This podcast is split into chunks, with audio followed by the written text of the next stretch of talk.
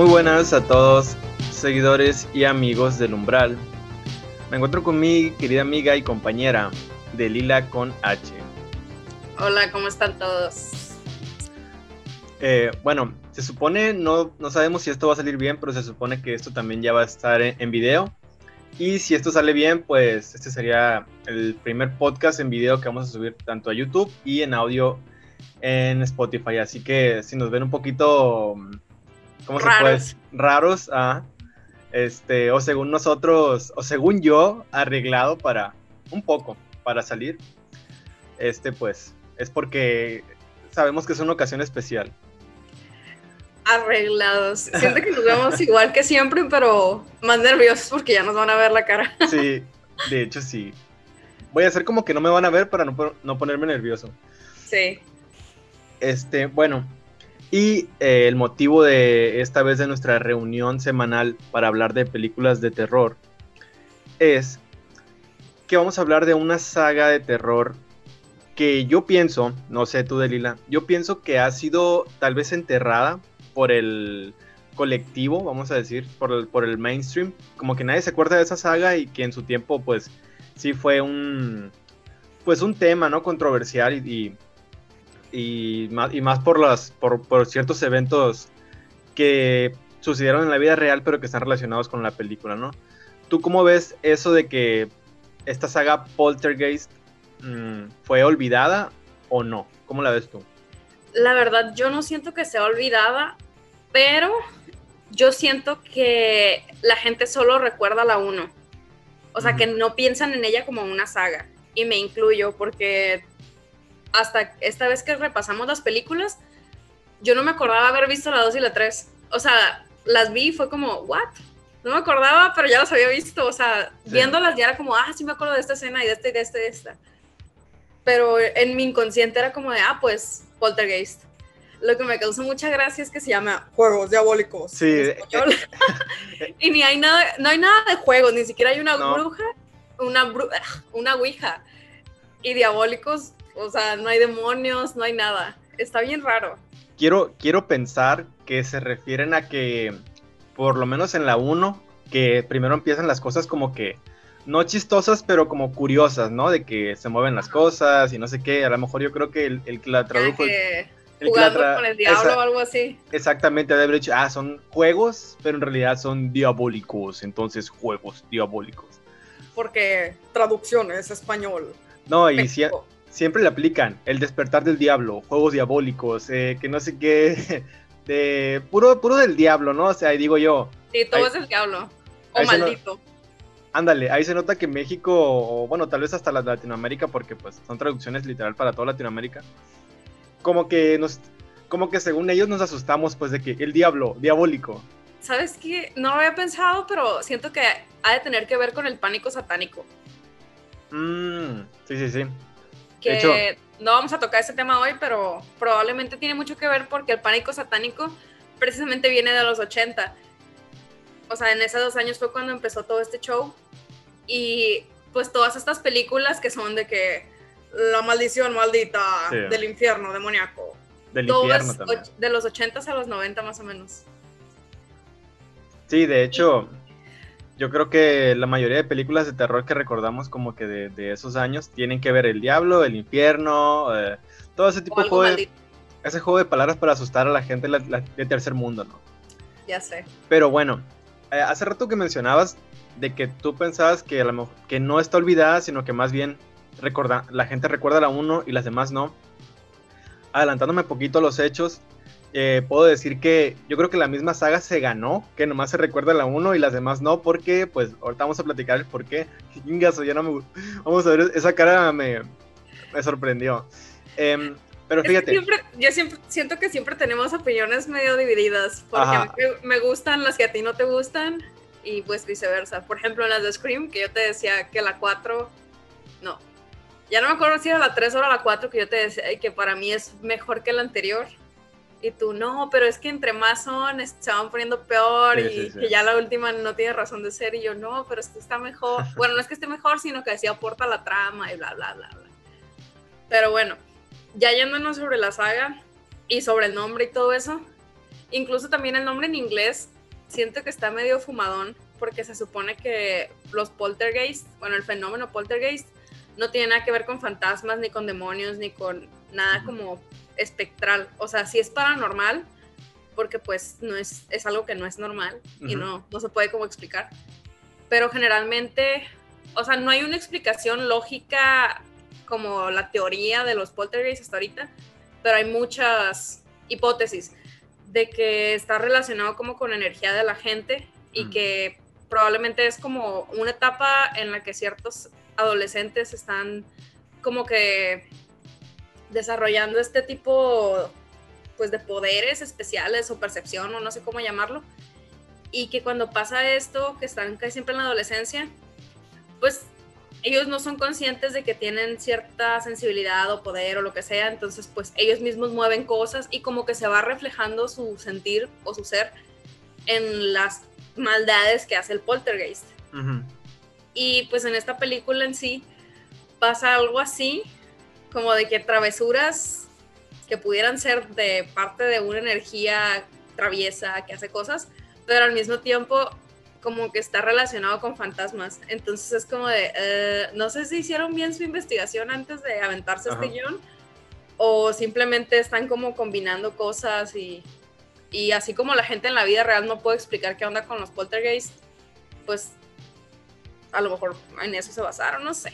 No, y, y, yo creo que también tienen mucha culpa las películas, vamos a decir en general, de terror, que cualquier cosita que pasa en nuestra casa, que como que de buenas a primeras no le encontramos explicación, luego, luego lo relacionamos con fantasmas, pues, cuando muchas veces ni el caso, pues, o sea, y tal vez sí, tal vez no es algo normal, o sea, tal vez no lo puedes explicar, pero muy probablemente ni siquiera tiene que ver fantasmas, pues, no sé, o sea, ajá, o sea, como que duendes, magnetismo, energías, no sé, pues tú pones lo que tú quieras, pero a lo mejor ni siquiera son fantasmas, ¿no? Ya sé. Entonces, eh, ¿Qué tal si nos, transportamos a 1982, que fue el año en que se estrenó la primera película de Poltergeist? Que algo que me llamó la atención desde que empezó la película, la 1, fue que saltó el nombre. Eh, Steven Spielberg. Exacto, exacto. Una, producción de Steven Spielberg. Yo, ah, cabrón. Sí. Pero eh, son unos malditos, no sé si genios del marketing o despiadados, porque la película empieza con una producción de Steven Spielberg y finaliza con una producción de Steven Spielberg. Y dije yo, ah, cabrón, ¿sería el director o por qué sale tanto el nombre? Y me, y me, me quedé viendo los créditos y no salía el director, no salía el director. Y dije, ah, cabrón. Me pasé a Google rápidamente y ah, encontré que el director es Tobe Hopper. Sí, de la matanza de Texas. Ajá. Y dije así como que, ah, pues, o sea, muy acá promoviéndole a Steven Spielberg, pero pues no, o sea, en realidad el, que verdaderamente estuvo en la dirección fue Tobe Hopper. Es que, bueno, no sé si te sabes la historia esa. A ver. se suponía, bueno, es todo un show. Esta película, al inicio la productora le dijo a Stephen King, de, oiga señor, usted se la pasa haciendo libros y películas de sus libros y está muy, muy cool, ¿qué le parece si nos hace un guion para esta idea que tenemos? Y él les dijo, sí, sí, sí, sí, sí. Y quién sabe cuánto les estaba cobrando y le dijeron, ay, ¿sabe qué? Mm. mamá que siempre no. Entonces, como que Steven Spielberg, Steven Spielberg se enteró del proyecto y les dijo de que, ay, yo no quiero, yo no quiero, yo no quiero, yo lo escribo. Pero estaba trabajando en E.T. al mismo tiempo. Ok. Entonces, no me acuerdo cuál es la, el nombre de, de la productora, la de Leoncito que ruge al principio de las películas? Es, creo que es. No, no es Lions, Lionsgate, es. Tiene ah, un nombre ah. diferente. Sí, sí, sí. Son unas siglas. Bueno, el chiste es que ellos le dijeron. Tienen como sus reglas raras eh, en esa onda. Y le dijeron de que, ah, Simón, pues tú te avientas el guion y la puedes producir y todo lo que tú quieras, pero como ya estás trabajando en otra película, eh, nosotros pues no podemos permitirte que tú dirijas esta. Entonces él dijo, ah, pues chingón, como yo soy el productor, pues yo puedo contratar al director que se me dé la gana. Entonces le habló a Hopper de que, hey, tú eres muy director de terror, como yo no, no lo soy, pero tu nombre y el mío se van a ver muy bien en la cartelera. Y él de que, ah, pues jalo. Y pues a la mera hora, Steven Spielberg hizo todo, hizo lo que se le dio la gana y de hecho a mí se me hace que se nota mucho en la película porque más que sentir como terror muchas veces estaba todo muy... Sí, sí, sí, muy, como muy family friendly, ¿no? Ajá, muy de que casi comedia familiar, ahora feliz, no sé. Y pues al final, pues ya ves que te salta el nombre de Steven Spielberg desde que empieza la película y eso. Pues tu compa Top Hopper lo demandó porque no lo dejaba hacer nada a la hora de estar haciendo la película. O sea, no lo dejó trabajar a gusto porque pues él estaba dirigiendo y haciendo todo y él así como de que yo soy el director. O sea, Steven Spielberg, él la que la estaba, o sea, la quería hacer y le estaba haciendo prácticamente él, pues. Sí, pero pues para taparle el ojo al macho por las cosas que le pedía la productora, contrató a un director que no dejó hacer nada y él estaba haciendo todo. Y mm. pues te digo, lo demandó porque no lo dejaba trabajar y porque en los créditos de la película su nombre aparece más grande. No, pues con razón. Me risa. Sí, sí, sí, o sea, con razón el nombre de Steven Spielberg aparece así. Y sí, es lo primero que sale. Este, entonces, voy a dar como que mi opinión general de la película y ya después nos metemos, ¿no? Sí. Mira, yo pienso que eh, Poltergeist, la primera película, número uno, es una historia tal vez sencilla, sí, pero al mismo tiempo, como dices tú, le supieron dar como ese toque familiar, como que te relaciones un poco con la familia y además tiene muy buenos efectos prácticos. Yo creo que es de las películas que más, más, voy a, se escucha raro, pero más mejor eh, utilizan esos efectos prácticos. Animatronics. sí, bastantes. Y siento, siento que también es de esas películas que marca, tal vez por, por una eh, escena o por, un, o por la historia en general, pero por ejemplo, la escena del, televisor soltando esa luz, ajá, exactamente, o sea, son escenas que ya se quedan en el cine para siempre, pues. Sí. De hecho, ya en sí hablando de la película, como te digo, yo nunca sentí así como que estaba viendo una película de terror. Cuando era niña, sí me acuerdo de esa sensación de que no mames esta película, qué miedo, es, es así como que lo peor de lo peor. Y ahora se me hace súper lenta, o sea, dura casi dos horas y la máxima acción pasa en los últimos diez minutos. O sea, como que al principio es, ah, pues la Carol Ann, que es la protagonista, desapareció en el televisor y, bueno, no desaparece en el televisor, pero es la escena que recordamos cuando ponen las manitas en la tele, que se la trae el closet en realidad. Y pues toda la película los papás están haciendo mensos ahí como que no, pues no creo que se la llevó el fantasma y no, pues que sí creo. Sí. Y hay que hablarle a los paranormales y que vengan los fantasmas y ahí está la gente haciéndose tonta y de repente, ay, ya tenemos una idea de cómo recuperar esta morra. Sí, o sea, sí como que se gastan mucho tiempo en esas, en esos juegos diabólicos, o sea, de que están pasando cositas, pero al mismo tiempo la historia no está avanzando. Y luego ya ves que llaman a los cazafantasmas y luego como que ven que no van a poder y le hablan a otra doña todavía más perrona supuestamente para, para los... medium. Ajá. De hecho, ay, está bien raro porque como que yo al principio no entendía bien qué onda de por... O sea, qué es lo, qué es lo que sucedía en sí, porque ya ves que normalmente una película de terror cuando se trata de algo que es en una casa, es una familia que se acaba de mudar a una casa y que le salió súper barata porque algo tiene la pinche casa. Y estos güeyes ya tenían tiempo viviendo ahí. Entonces de repente empiezan a pasar estas cosas y eso es como que lo que siento medio desconectado de que estaban ahí y empezaron a hacer una alberca. Entonces al hacer la alberca apareció como que todo este show. Y se me hace como que no es suficiente punch decir de que, ay, decidí excavar en mi patio como para, no sé, abrir la tumba a los fantasmas. No, y luego... Porque, spoiler alert, más adelante nos enteramos en la película, quienes no la han visto, spoiler alert, este podcast está lleno de spoilers, no lo habían mencionado. es un campo minado. Ajá, es un campo minado, así que si te interesa ver Portergeist, el número que sea, no, no siga, porque aquí lo vamos a spoilear, compa pero si no le molestan los spoilers, pues quédese, bajo su propio riesgo. Bueno, más adelante de, la, de la película número uno nos enteramos de que todo el vecindario fue construido sobre un cementerio indio. Y pues las tumbas nunca las movieron, nada más quitaron las lápidas y pues todas las casas están construidas sobre un, un cementerio. Pero pues es una mega falla en la lógica porque si alguna vez han construido en la casa de ustedes algo, ya sea que le cambiaron el piso a la cochera, que levantaron el piso para cambiar tubería o lo que sea, hacen unos mega hoyos para cualquier cosita. Si van a construir un fraccionamiento entero, excavan como 10 metros de profundidad y una tumba son como 2 metros bajo tierra nada más. Entonces, pues a huevísimo que las tuvieron que haber removido. Pero tomemos en cuenta que estos vatos están en Estados Unidos. Y en Estados Unidos las casas son de madera, entonces no tienen que excavar para hacer eso, solamente es como llegan y la ponen, porque muchas ya están como prefabricadas y otras cuando mucho, las que llegan a tener que sótano o del semisótano donde ponen las tuberías es como medio metro para abajo. ya, paréntesis muy largo. Sí, o sea, las casas allá no son tan pesadas como aquí que... Ajá, o sea, como aquí nuestras casas son de concreto, tienen que tener, bueno, para construirlas tienes que hacer un agujero y poner los cimientos y clavarlas y así. Y en Estados Unidos las casas las hacen de madera, entonces no tienen como que hacer esos agujeros. Y los edificios, pues como si son de concreto, tipo las claro.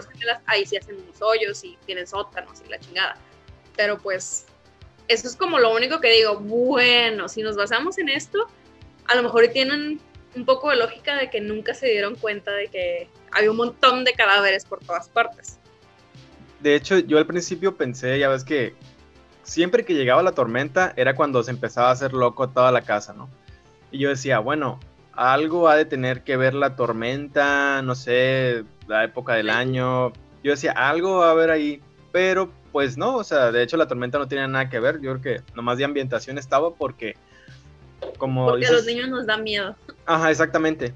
Porque como dices, eh, en realidad el, el, factor ahí tenebroso era que había muertos abajo del, de las casas en general, de la de los protagonistas también. O sea, sí, pero el problema es que no nos enteramos de eso hasta casi el final de la película.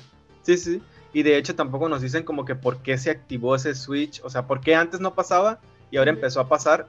No nos dicen verdaderamente por qué. Simplemente la explicación como que nos dan de por qué en esa casa están pasando esos eventos es porque los muertos eh, viven, vamos a decir, no en una dimensión, pero como que en otro plano de los humanos y que los muertos... Ajá, o sea, que muchos sí aceptan que se murieron y se van a la luz. De hecho, esa palabra de la luz es una palabra clave durante toda la película. Durante toda la saga. Durante toda la saga, es cierto. Pues total que ahí explican en la película que los, muchos de los muertos que están ahí enterrados sí aceptaron su, su, vamos a decir, su destino y se van hacia la luz, pero otros no lo aceptan o no se dan cuenta que están muertos. Entonces, eh, el pretexto... sentido. Ajá. El pretexto de esto es que como la niña es muy joven e irradia un cierto tipo de energía vital, algo así dicen, como una tipo de energía vital, entonces como que los espíritus eh, desean tener eso que la niña tiene, pues prácticamente pues tener vida, ¿no? Bueno, en la 1 no dicen eso, eso lo dicen hasta la 2. Pero en la primera, la explicación que dan es que quieren a Carol Ann porque la niña nació en la casa. Mm, entonces, según es que les pertenece pero ya más adelante en la saga ya empieza, la abuela de ella es la que le dice que ella y su mamá tienen como, como el resplandor y que son más sensibles ante ciertas cosas paranormales y así. Pero pues eso todavía no, no entra aquí. De hecho, yo no sabía lo que, o sea, yo no sabía que de alguna u otra forma Stephen King había estado involucrado, pero, por pues ejemplo... No estuvo, o sea, casi, pero no sí noté como que eso del cementerio indio o esas habilidades como el resplandor que mencionas. O sea, no era como que yo sentía que era copia, pero sí sentía como que... Lo piratearon. sentía como que, oye, como que se puso muy de moda ese tipo de cositas, dije, en, los ochentas o qué onda. Pues técnicamente, bueno, supongo que es porque es de la misma época, la película de Resplandor es de los 80. Y pues Cementerio de Mascotas es del 80 y qué, 9 pero el libro salió como en el 70 y algo. El libro salió antes, sí. Entonces, eh, la película del Resplandor fue súper taquillera y el libro fue súper vendido. Creo que es el, libro más vendido de Stephen King. y pues siempre ha sido un escritor súper prodigioso, bueno, no prodigioso, sino prolífero, de que saca mínimo un libro al año. O sea, ¿quién hace de lo que sean artistas, cantantes, quién hace un disco, un libro, una película, quién lo hace al año? Sí, sí, sí. Pues este güey lo hace. Entonces, pues obviamente ciertos directores, guionistas y etcétera, de alguna u otra manera tenían ciertas influencias y no siento que directamente lo hayan copiado, pero sí. Vamos a decir que se subieron a la moda, pues prácticamente, o al furor de lo que, de lo que estaba. Pues es que también, o sea, decirle el resplandor, pues sí es como de que hay. Ah, claro. Pero pues, obviamente existe gente que tiene dones y pues es más sensible ante lo paranormal y pues ni modo que digan de que eso lo inventó Stephen King. E, exacto, o sea, o sea, tampoco, tampoco se puede, tampoco Stephen King puede llegar a demandarlos porque es como que, oye, güey, tú no inventaste el, el, los videntes o tú no inventaste estas habilidades, o sea, eso ya, todo esto ya existe, pues. Sí. Eh, hay un punto en la película que es donde yo siento que es cuando ya, ya le meten ahora sí la marcha al carro, vamos a decir, que es cuando está la niña y su hermanito en, el, en, el, en su habitación y empiezan a suceder estos juegos diabólicos, ¿no? Y se abre la puerta, una, la puerta del closet de ellos, creo, y resulta que dentro del closet hay una luz así incandescente que no puedes ver hacia adentro, ¿no? Entonces, lo que sucede es que la luz como que chupa, absorbe pues, todo, y es cuando la Carol Ann es succionada a la luz y se cierra, se, se acaba la luz, entonces como que toda la familia se queda como que, eh, qué rollo, o sea, qué pedo, porque en toda la casa hubo un desmadre y muchos miembros de la familia pues estaban separados, ¿no? Y ya que se juntan ya se dan cuenta que pues Carol Ann desapareció, ¿no? Entonces ahora sí como que empieza la película verdaderamente en recuperar pues a la niña chiquita, ¿no? Sí, pues ahí es cuando ya llega todo el mundo a ver qué onda, porque la pueden seguir escuchando a través de la televisión, pero no la encuentran, o sea, no ven su cuerpo físico y pues ya que llega la Ultra Medium, porque los cazafantasmas no, no pudieron. No más, no. De hecho, de hecho, no sé si fue algún problema de producción o si verdaderamente sí estaba en el guion, que uno de los cazafantasmas no regresa. Que es el que como que le muerden la, le muerden un costado del, del cuerpo, como que el torso. Y, o sea, pasan las escenas y no sale a cámara que ya no quiere estar ahí, pero en la película te dicen, ah, no me acuerdo cómo se llama el personaje, pero sabes que ya no va a volver y es como que. No me mm, acuerdo. Sí, o sea, dicen, ya no va a volver tal, tal, tal morro, uno que andaba ahí. Y yo me quedé así como que. ¿Habrá sido planeado del guion? ¿O pasó algo que el vato se fue y dijeron, pues tapen ese, ese hoyo? No sé, pero en Poltergeist Saga pasa mucho eso. Que. Pues. No lo habíamos mencionado, pero e, esta es una de las sagas malditas más populares que existen. Mm. Y en cada una de las películas, al finalizar el rodaje, por lo menos hubo una persona que se murió. Que falleció, sí. Ajá. Y pues en la primera película es la actriz que hace el papel de la hermana mayor de Carol Ann. En cuanto terminaron el rodaje, creo que a los pocos meses, el exnovio la ahorcó y pues la mató. De hecho, no, sigue así. Y pues se dice que esta maldición comenzó precisamente porque para este rodaje usaron cadáveres reales. No para la escena, una de las escenas finales en que la mamá se cae a la alberca en medio construir y empiezan a salir ese un montón de cadáveres. Se supone que eran esqueletos reales, pero creo que es un mito nada más porque no encontré información sobre, o sea, que lo validara, nada más. Como que todo el mundo menciona que la maldición la apuntan a que sucedió por eso. De hecho, sí te iba a preguntar en, la 2 y sobre todo me di más cuenta en la 3 porque, porque ahorita vamos a, hablar de eso. Sí. Que el personaje de ella, pues de la hermana más grande, en la 2 yo no me di cuenta que no estaba. No sé por qué se me pasó, pero en la 3 ya ves que sale una personaje que se llama Donna, que es como la primastra de la Carol Ann. Sí. Yo al principio pensé que era la hermana mayor, y ya que vi que no, dije, ah, cabrón. Y ya empecé a, pensar, dije, un momento, dije, en la 2 no aparece. Y me fijé y efectivamente en la 2 no aparece. Y ahorita que mencionas eso, pues fue porque la, la actriz pues falleció, Sí, de hecho, para la 2 se supone que está dedicada a su memoria. Mm. Y me causa gracia que nunca dicen como de que, ah, se fue a la universidad o está Ajá, viviendo con unos no, parientes. Nada, exacto. simplemente no la mencionan y ya nunca existe. Fíjate, volviendo a la, a la primera, hay una escena donde no lloré, pero sí me llegó a tocar fibras sensibles del, del corazón, de los sentimientos, que es cuando están todos los eh, cazafantasmas, está la familia, y está, mm, pues como que es la vidente, pero la que es de nivel medio, ¿no? Que le dice a la, a la mamá que le empiece a hablar a la hija, y que la, y la hija le empieza a contestar, pues a través de la casa, vamos a decir, ¿no? Y, y la, la mamá hablando. Siento que esa escena mm, sí está un poquito, mm, no fuerte, pero como que muy llegadora. Sí, sobre todo como a los que son padres de niños E- desaparecidos. e- Exactamente, de hecho, fíjate que eso fue lo que pensé, dije, no manches, o sea, le pones esta escena a alguien que, pues desgraciadamente ha perdido un niño así, de, de extraviado, pues, y no manches, o sea, qué fuerte, o sea, me pareció una escena bien hecha, pero con mucho peso. O sea, que si te pones a analizarlo, sí tiene bastante, pues, feeling ahí, ¿no? Atorado. Sí. Y pues continuando con la película, están ahí viendo cómo, pues cómo hacerle. Y no sé cómo llegan a la conclusión de que si tiran una cuerda al closet, está conectada con otro portal Sí, abajo. que está en la No, sala, En en el techo de la de sala, sí. en el techo de la sala, sí. Y ya súper random, avientan la cuerdota, cae al- a la sala y luego está diciendo Tangina se llama, se llama la super duper medium. Ay, esa pinche tangina, hija de eso. Ya sé.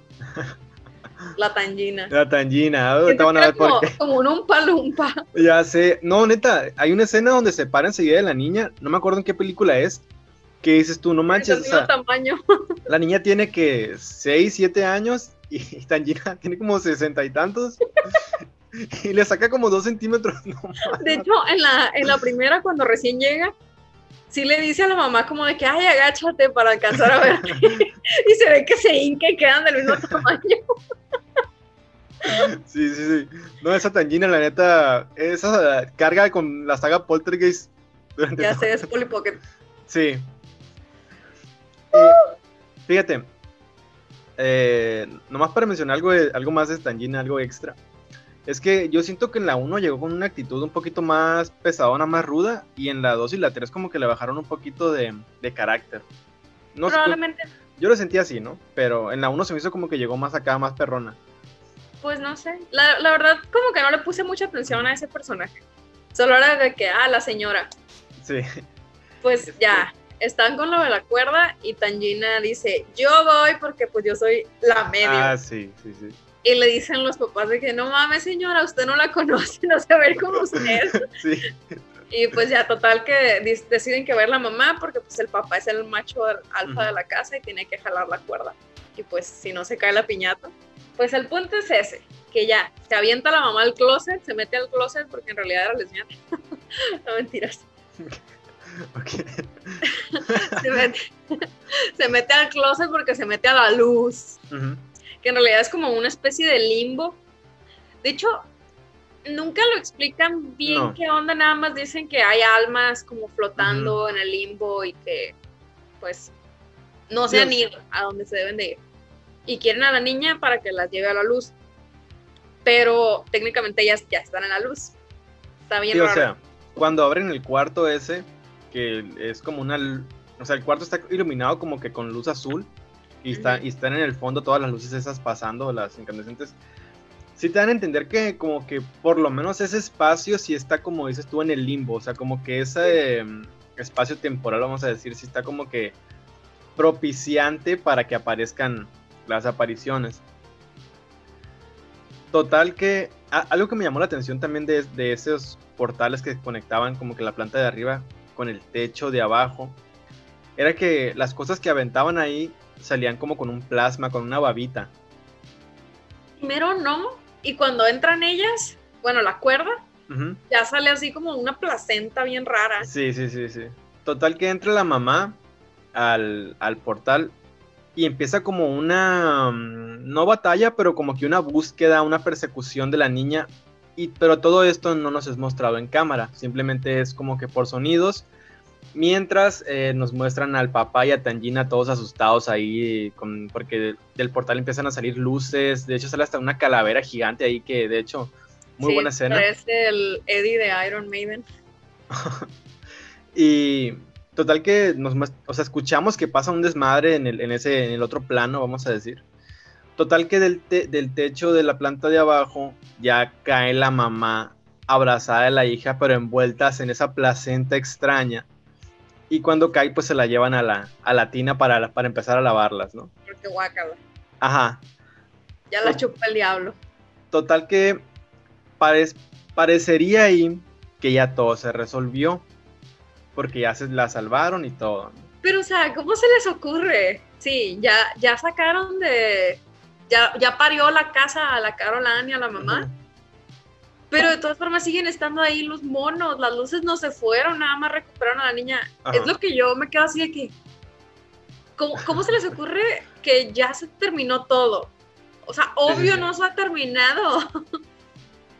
No, y, y a pesar de que más adelante te muestran de que eh, se mudan a otra casa dentro de la misma película, sí te dan a entender que, o sea, tuvieron que pasar por lo menos una noche más ahí, pues.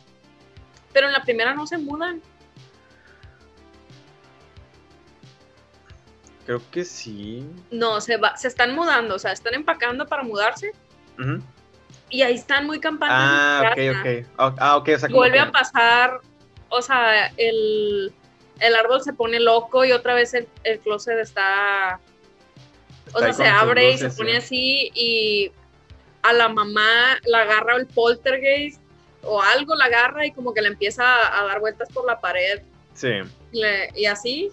Y, luego la avienta para afuera de la casa y ella así de que ¡ay, y se tropieza y se cae en la alberca y pasa la mejor escena más perra de todas las películas de terror que puedan existir. Oye, pero está bien chistoso como, o sea, cae la mamá, se levanta y como que se va mareando, mareando, mareando y va y cae en la alberca. O sea, nadie le empujó, ella cayó solita, pues. Sí, o sea, sí es como de que, ¡ay! ¿Dónde estoy? Así.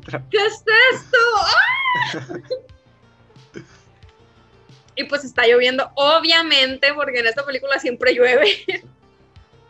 Y pues ya se cae a la alberca que está así como toda chapopotosa y les digo que es la mejor escena en todas las películas de terror. Sí, es muy buena. Y pues la morra está así de que me ahogo en lodo, Anuma, y empiezan a salir un montón de tumbas y de cadáveres y entre que la o sea, no la agarran ni la tocan ni nada, nada más pues se le acercan. Sí. Pues la morra está así de que...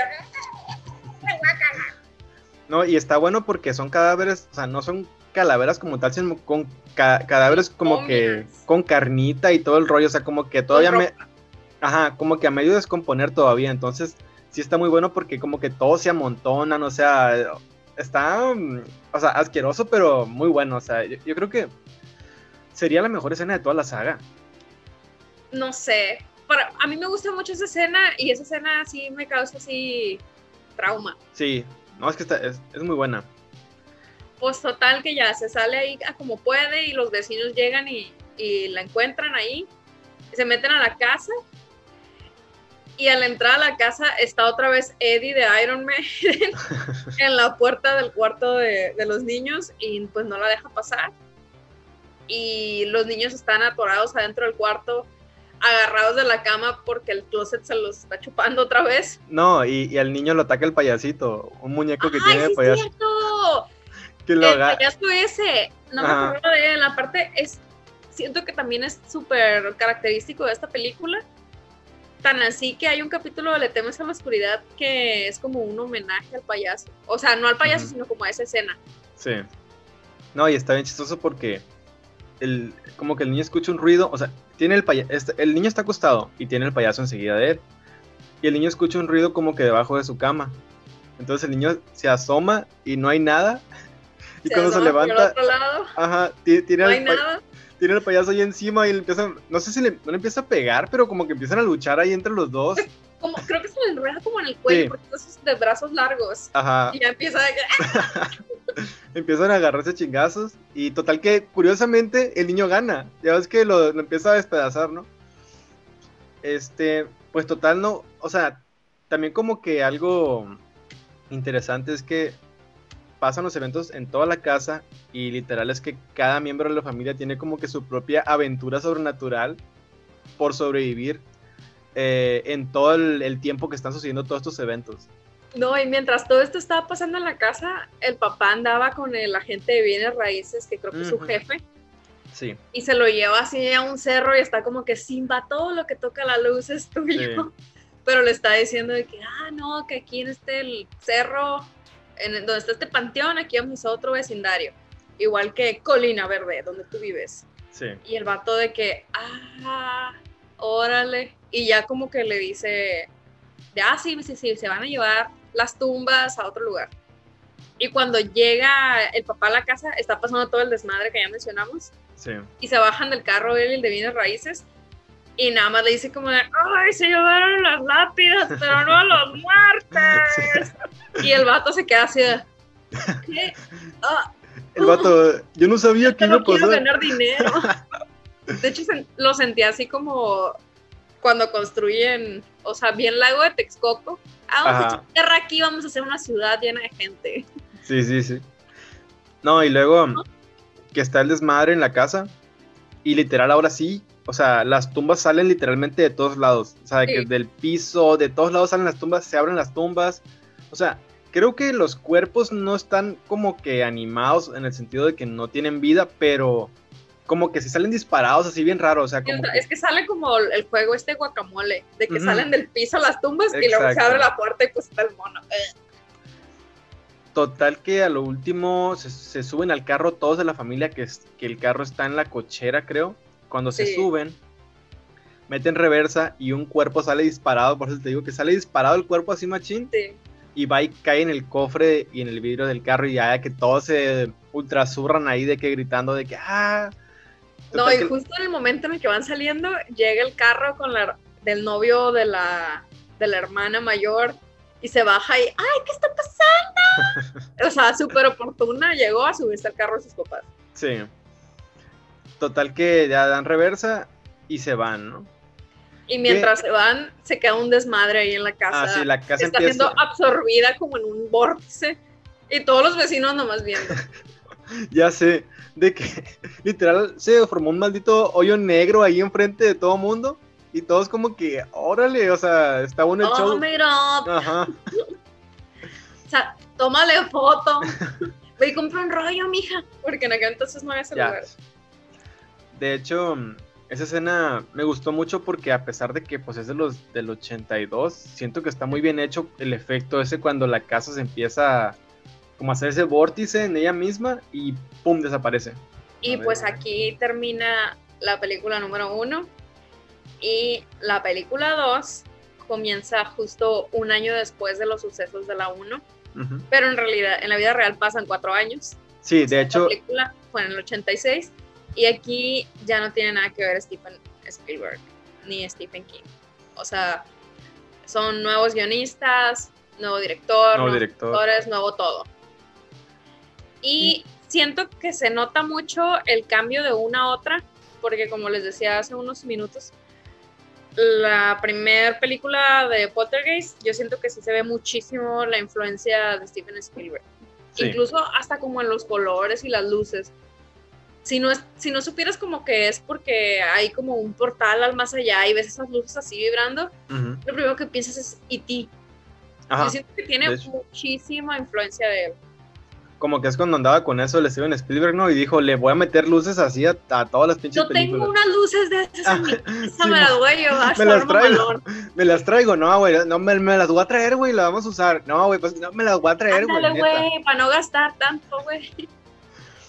Total que Poltergeist 2 es dirigida por, por Brian Gibson. O sea, como dices tú, otro director, otra visión, y la neta es que sí se nota que ya se va muchísimo, por otro rumbo. Para mí, esta es la peor película de la saga. Cuando la terminé de ver, me quedé así de. ¿Qué es esto? Sí, sí. Es que ya le meten. Mira, desde el inicio, desde que empieza, que empieza con unos indios acá nativos de Estados Unidos en una fogata y que en una piedra gigante. Ajá, y, en el y están desierto. haciendo- Están cantando como en no sé qué idioma yankee o algo. Y si te quedas como, me equivoqué de Ajá. país? Exactamente. O sea, como que, ¿y esto qué tiene que ver con la familia de los fantasmas? Como que, ¿qué al No, y después de eso sale como una excavación arqueológica y me quedé así, Jurassic Park. Ajá. O y sea, está ahí nuestra compa Tangina en la la tangina, ahí está la pinche tangina. Oye, pero pues- esa- la, la, la tangina, o sea, ni los conocía, ni tenía vela en el entierro, y nomás salió en la 1, ya se agarró, según ella, ya muy amiga de la familia, ¿no? O sea, ya no, No, se amiga de todo, amiga de los fantasmas es ella. Ella es la, la mera mera. la mera mera, ¿no? Ella es la Buffy. Total que está la tangina, está la tangina ahí, ¿por qué? Porque ahí tenía que estar, y llega Porque si no el... estaba ella, no iba a estar nadie. llega este indio que es muy importante durante toda la trama, de hecho, Sí, se llama Taylor el indio. Taylor. Y de hecho nos damos cuenta de que esta super excavación es justo donde antes estaba la casa de la familia, que no me acuerdo cómo se apellidaban, pero la familia de Carol Ann. Y es como de, ¿qué pedo? O sea, porque hay una excavación como de ruinas antiguas, si en sí era como un cementerio. Entonces ya nada más ves como que llegan a una especie de tumba de Tutankamón, o sea, no, no se entiende bien a dónde llegan, pero sabes que llegan a lo que estaban buscando. Es que lo que no dos- sabíamos era que debajo del cementerio había otro cementerio.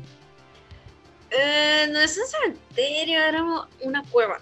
Sí, era como... Bueno, más adelante te lo explican y ahorita Sí. vamos a platicar de eso. Sí, es que prim- primero lo primero. Sí, ajá. Y ya pues nos vamos, no- nos teletransportamos a Phoenix y está acá la familia feliz sin la hermana mayor, que nunca explican qué no- pasó con ella. Y pues ahora están viviendo con la abuela, o sea, la mamá de la mamá de Carol Ann. Sí. Y pues todos son felices, pero como que están medio frustradillos porque pues como en la primera película pierden todo, porque pues, su casa se hace un chicle. Sí, y, y el papá era, era vendedor de, de bienes raíces de ahí mismo, de ese barrio, entonces... y pues al- pierde su trabajo Claro. y ahora vende aspiradoras. aspiradora, sí. y no han podido como cobrar el seguro pues de su casa porque no hay manera como de demostrar lo que pasó porque pues lo que pasó es una mamada y pues es- están así frustrados. Y los niños así de no sabemos ni qué pedo somos niños. Algo que pues la abuela de que ay yo los quiero estoy muy feliz de que estén aquí conmigo porque soy una viejita De hecho, de esa abuela... ustedes hijas tienen poderes. Uy, bueno, ahorita, primero lo primero, ¿no? Algo que me llamó la atención fue que como que se quedaron bien escamados de la película anterior y ya no tenían tele. O sea, lo único que tenían como que de comunicación en el radio, pues. De hecho, se, se nos pasó mencionar que al final de la película 1 llegan a un motel y sacan la tele. Sacan la tele. sí, en esta película ya ves que no, no tienen televisión. Y ven, ven los partidos de béisbol, y eso ajá. radio. Y el morrito está bien traumado de que, ay papá, compra tele. Y el papá de no, no mames. Sí, de hecho me dio risa porque, o sea, si vamos a decir que si Poltergeist fuera rehecha en 2020, que la niña se comunicara a través de internet son los fantasmas, fuera así Ajá. de que no tenemos wifi ni internet y el morrillo. Pues, amiguito, an- no andes tan perdido porque acuérdate que hay un remake que se hizo en 2015. Sí, 2015. Que ahorita... Ahorita va- vamos a hablar de él. ratito sí vamos para allá. Primero las viejitas, por orden Sí. cronológico. Y bueno, en la película 2 vemos eso, pero pues los fantasmas siempre buscan la manera de comunicarse y no necesitan ouijas ni televisiones. Te hablan por tu teléfono de juguete. Uy, fíjate que también noté eso en la película, dije, qué raro que, o sea, que en la primera película no necesitaban de nada, bueno, con, con la niña, y ahora era como que por, por teléfono marcaban todos los pinches fantasmas. Sí. Hola. Adiós. Ajá. Hola. Siempre. Y de Sí. que, aunque no le, o sea, si contestabas, pero si no decías nada, con el simple hecho de levantar el teléfono ya pasaba algo en la casa, ya era, era, era como la puerta de entrada al, al, al desmadre de que traían los fantasmas, ¿no? Sí. Y algo que también implementa la 2, que aquí no digo que no digo que le salió mal, pero sí quedó como muy forzado, fue que quisieron involucrar a la familia esta de Carol la mamá y la abuela, como que en el origen de la película anterior, de todo eso de los muertos, ya quisieron meterle un poquito según ellos de trasfondo, pero como que ya no te la crees tanto o como que no checa tanto. Sí, por eso está eso de que, ay, sí, sí, ustedes tienen poderes. Ajá, porque ya ves que hay una escena en que la niña todavía está como que medio, medio sacada de onda de todo lo que pasó y la abuela se le acerca y que le dice que algo así como que no te preocupes que yo cuando, yo cuando tenía tu edad también tenía ese, poder y no sé qué, que... Ah, le dice algo así como que la abuela sabía cosas, no sabía por qué, pero simplemente ella sabía cosas, ¿no? Cosas así extrañas, ¿no? Entonces ahí te quedas como que, mmm, ah, caray, entonces la abuela, ¿qué onda con la abuela? O sea, qué show. Sí. De hecho, en esta película siento que es cuando dijeron de que, bueno, ahora vamos a explicar muchas cosas que pasan en la 1 para alargar la trama y hacer más películas. Sí, sí, sí, sí. Y también tenemos aquí la aparición de, vamos a decir, el enemigo de... Aquí es cuando conocemos al enemigo de Poltergeist, el verdadero villano. El verdadero, sí. Que es este fulano... El reverendo Kane. Ajá, que también la puedan como él, ¿no? Bueno, el chiste es que... es la bestia, según yo. El chiste es que este vato, te cuentan en la película, que era un líder como que de un culto religioso. Que... niños, los cultos religiosos son malos, la religión es mala. Corrígeme, aquí sí estoy mal, ¿no? Pero que era líder de un culto religioso, que este culto, o sea, las personas que estaban dentro del culto, ¿alguna de ellas tenía relación con la familia de Carol Ann o no? Eh, a lo que yo entendí, no. O sea, simplemente era como un culto religioso y el güey este interpretaba la Biblia y eso a su conveniencia, como él pensaba, no sé, y se llevó como a sus seguidores a esa cueva y se quedaron esperando ahí, no sé si el fin del mundo o que algo pasara y pues se murieron de hambre. El chiste es que durante toda la película de Porter, por, ¿cómo es? Poltergeist. Poltergeist Juegos Diabólicos 2. De Juegos Diabólicos 2. El chiste es que durante toda la película tenemos como que el este indio Taylor que de alguna u otra forma logra ser un inquilino en la familia de em, ¿cómo se llama la niña? Cara Ay, me quiero acordar el apellido de la familia y no puedo, es que es como Frames o algo así. Total que este Taylor, el indio, logra hospedarse en la casa de Carol Ann porque les dices al papá y a la familia en sí que él los va a ayudar en esto que están pasando con los fantasmas y todo eso. Como diciéndoles, yo soy como que la fuerza buena de todo este mundo espiritual y guaca ¿no? Como de, güey, ya tuvieron un año de descanso y ya. Ahí viene otra vez, sí. Ahí viene el segundo round. Yo les voy a ayudar. Total que el reverendo también empieza a aparecer en determinados puntos de la película para representar que pues él es el mal, ¿no? Entonces está como que la familia en medio del, de Taylor, el indio, y este, el reverendo, que es el bien y el mal, ¿no? Entonces están como que ahí chocando.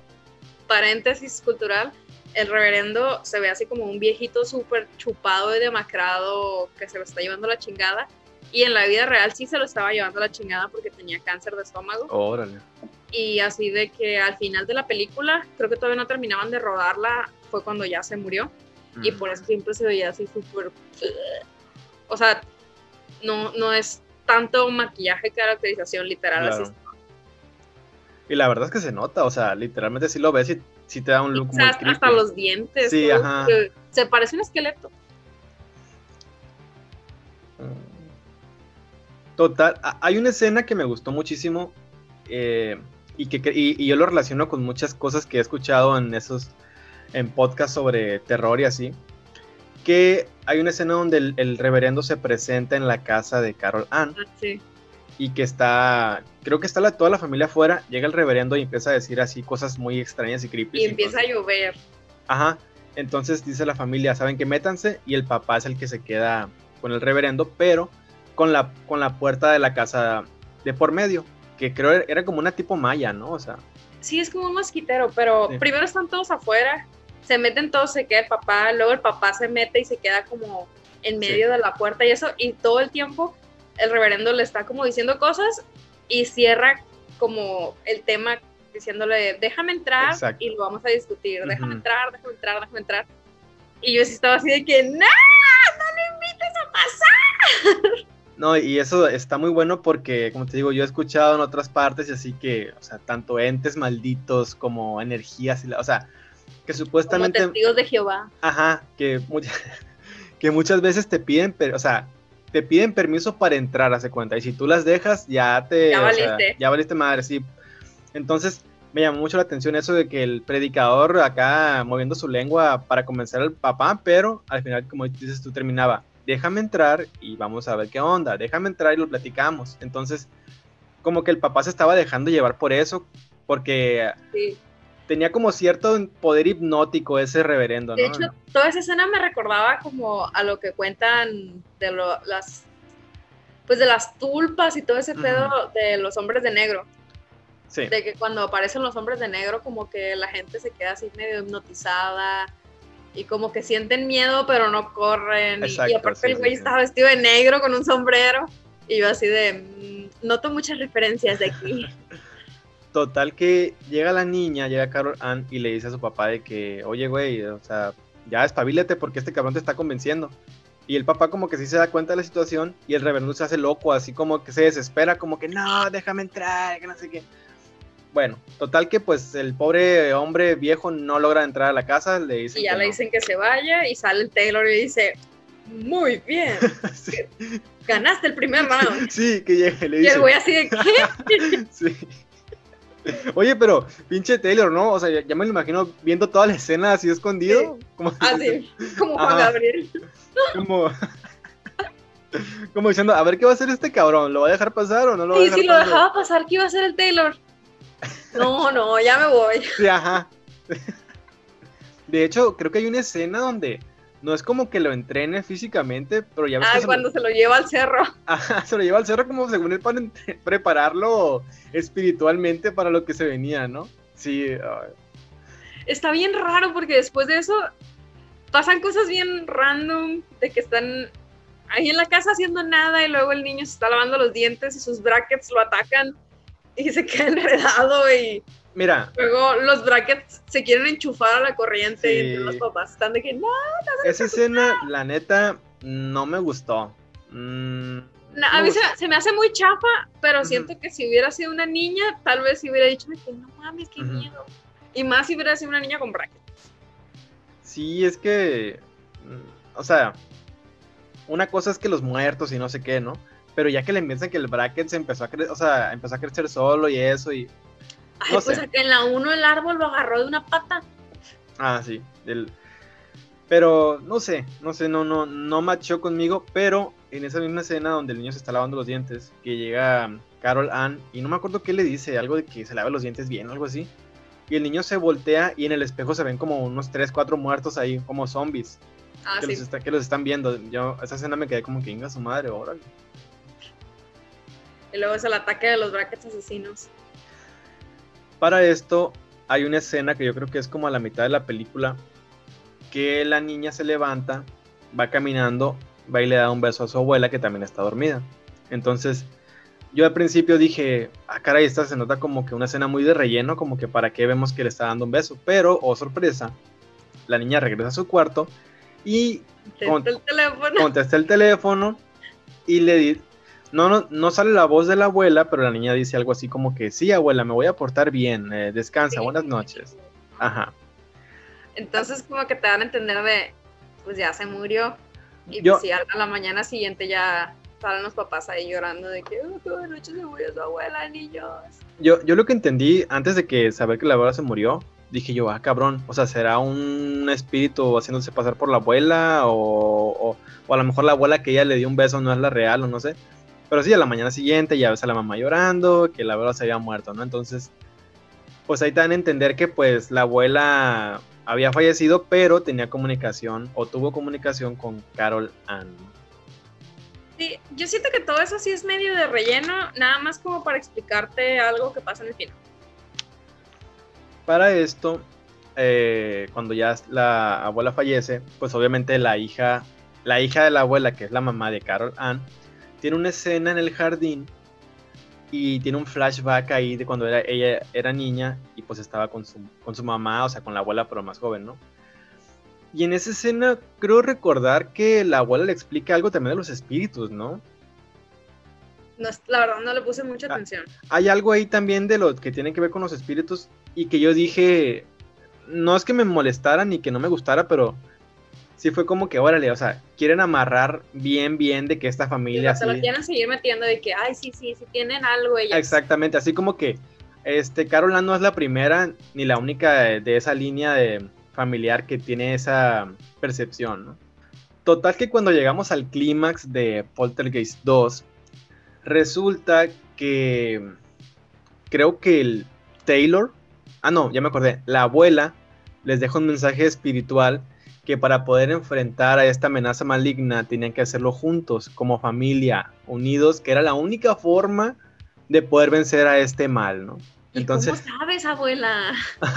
ajá. total que los cuatro se suben al carro y llegan a esa excavación arqueológica de Jurassic Park donde antes estaba la casa de, de ellos en la película 1. Y De hecho, te- te saltaste un pedazo de una secuencia bien tonta y bien rara que pasa. Se pone así súper fumada. Que está el papá pisteando y pisteando se traga un gusano de maguey que está es poseído por el reverendo Kane. Entonces se pone bien raro. Y va con la mamá y como que se la quiere cochar. Y, y la mamá le dice que "Ya". sí. Y luego le empieza a gritar que lo ama. Y como que el güey dice, ay, ay, ay, ay. No, no, no, ¿qué me está pasando? No soy yo, era el gusano. Ajá, no soy yo, era el gusano y empieza a vomitar y, y vomita un aborto Voldemort. Sí, y no así de manches. que, ya que lo vomita, empieza como que a crecer. De hecho, me recordó una escena de, de Prometeo. Sí, Bueno, X. Ajá. El chiste es que vomita el aborto y el aborto voltea así con su cara de Eddie de Iron Maiden. Y se va arrastrando y los papás así de que, ah, la verga, ¿dónde está el güey este? Y pues ya van a buscar a los morritos y no los encuentran y pues el, el mono este los anda correteando. No me acuerdo ni cómo lo matan, Creo que ni lo matan. ¿no? Está, No está raro sé. eso. pero es ahí cuando ya dicen, o sea, que se acuerdan de que, ay, nuestra abuela dijo que en familia lo podíamos vencer. Y pues ya se van al, a la excavación de su Allá casa y donde estaba la casa, sí. y mágicamente La llega todo el mundo, llega el Taylor y la Tangina y, Sí, y- la ta- nada. No, que está bien chistoso porque llegan ellos y en cuanto llegan ellos aparece la tangina. Y creo que le dice algo así Los como que... esperando. Exacto, de que sabía que llegarían aquí, que no sé qué, y es como que, ¿qué pedo pinche tangina? Y bajan, Tiene, tiene el resplandor, Tangina. y bajan, y casualmente, porque sí, Hay adentro, un portal. no, estaba el Taylor con, con una fogata, adentro en el hoyo, y es como que, güey, ¿qué haces ahí tú? Fuck Tot- Logic. Total que se paran enfrente de la fogata, el Taylor dice hay unas cosas de indios espirituales según él, y les dice que para poder derrotar esta amenaza tienen que meterse al fuego que él estaba haciendo acá hechizado. Total que entran al fuego y, ojo, quiero decir algo antes, Poltergeist 2 se llama en realidad Poltergeist 2, el otro El lado. otro lado. Exactamente. Juegos Diabólicos 2, el otro lado. Y es una gran mentira, porque solamente tenemos como dos, dos o tres minutos de el otro lado, ¿no? Total que se meten al otro lado, al que tanto promociona la pinche película. Y se encuentran en. Ajá. Antes de que continúes, me acabo de- de acordar de que en esta película, antesito de que pase la secuencia extraña del Voldemort, están la mamá y Carol Ann bañándose en la tina y están platicando así random. Ujú. Y Carol Ann le está preguntando algo sobre que si, por qué Alicia se había tomado la botella. Y ya, ah, porque la- le contesta que porque la botella decía, tómame. Y, o sea, en la plática están hablando básicamente de Alicia en el País de las Maravillas. Y yo no me di cuenta de, de este como easter egg hasta que vi la segunda película y me, me hizo clic de que en esta película que está como en el otro lado, en cierta manera tiene como varias similitudes con como si Carol Ann fuera Alicia en el País de las Maravillas, nada más que pues estas son el País de las Pesadillas. Ajá. Y el otro lado siento que es como el de las maravillas, porque se la querían llevar Sí, sí, sí. y querían que se quedara allá. y no que le cortara la cabeza, pues, pero que se lo se llevara a la gente a la luz y así. Sí. Ahorita que, hablemos de la 3 y, continúa hablando de Alicia, vas a entender más mi punto. Ahorita tal vez parece confuso, pero en la 3 se pone más claro. Pues, eh, total que entran al supuestamente otro lado. Y pues en realidad el otro lado es como un espacio nebuloso, rojo, eh, tipo infernal, pero en realidad los, únicos que tienen cuerpo es la familia. Es como que la familia flotando así y creo que en eso aparece el reverendo, eh, pero todo monstruo. Ah, porque me acabo de acordar que cuando el papá vomita al gusano, que el gusano se transforma como en un torso humano ahí todo feo. Después ese, ese torso se transforma como en un gusano muy grandote con, con muchas cabezas y muchos brazos. No me acuerdo cómo se deshacen de él en ese, en la, en, a la mitad de la película, pero al final, en ese, en el otro lado, aparece el monstruo ese y la familia. Entonces, la pelea épica final, creo que simplemente es que la familia se abraza como que en el aire ahí flotando. Y no me acuerdo si le pegan una patada, algo así al monstruo. Y ya como que lo derrotan. Mm, es que es, pasan varias cosas. O sea, la familia está como de que, ay, qué pedo. Y se les va la Carol Ann o sea, sí se la lleva y se queda, ah, exactamente. Se queda la familia menos la niña. Y en eso el Taylor mete una lanza al fuego, entonces aparece en otro lado la lanza. Sí, sí, y el papá la agarra y se la avienta como al gusano. Sí, es verdad. Al gusano Beetlejuice. Ajá. Y ahí no me acuerdo si aparece el espíritu de la abuela y les lleva a la Carol Ann o y ah. también detiene al monstruo, no sé, pero la abuela sale y es la que hace que pues ya se junta toda la familia y se abrazan y con el poder del amor se salen de ahí. La, abuela salva el día, ¿no? Aparece. Sí, lo que pasa es que cuando le atascan la lanza al monstruo, este se lleva a Carol Ann y allá viene la abuela con Carol Ann en, los brazos, ¿no? Entonces, sí está como que chistoso, o sea, que la abuela... Fumadísima la última parte de la película. La abuela sea como que el espíritu súper acá poderosón, este... Pero también dije, bueno, pues durante toda la película nos la pintaron como que ella ya traía sus secretillos ahí espirituales. Y como dices tú, fue como que, pues está muy fumado, pero, pero, ¿qué me queda más? something. sí. O sea, en el sentido de que en esta película pasan más cosas, me gusta más que la primera, pero siento que...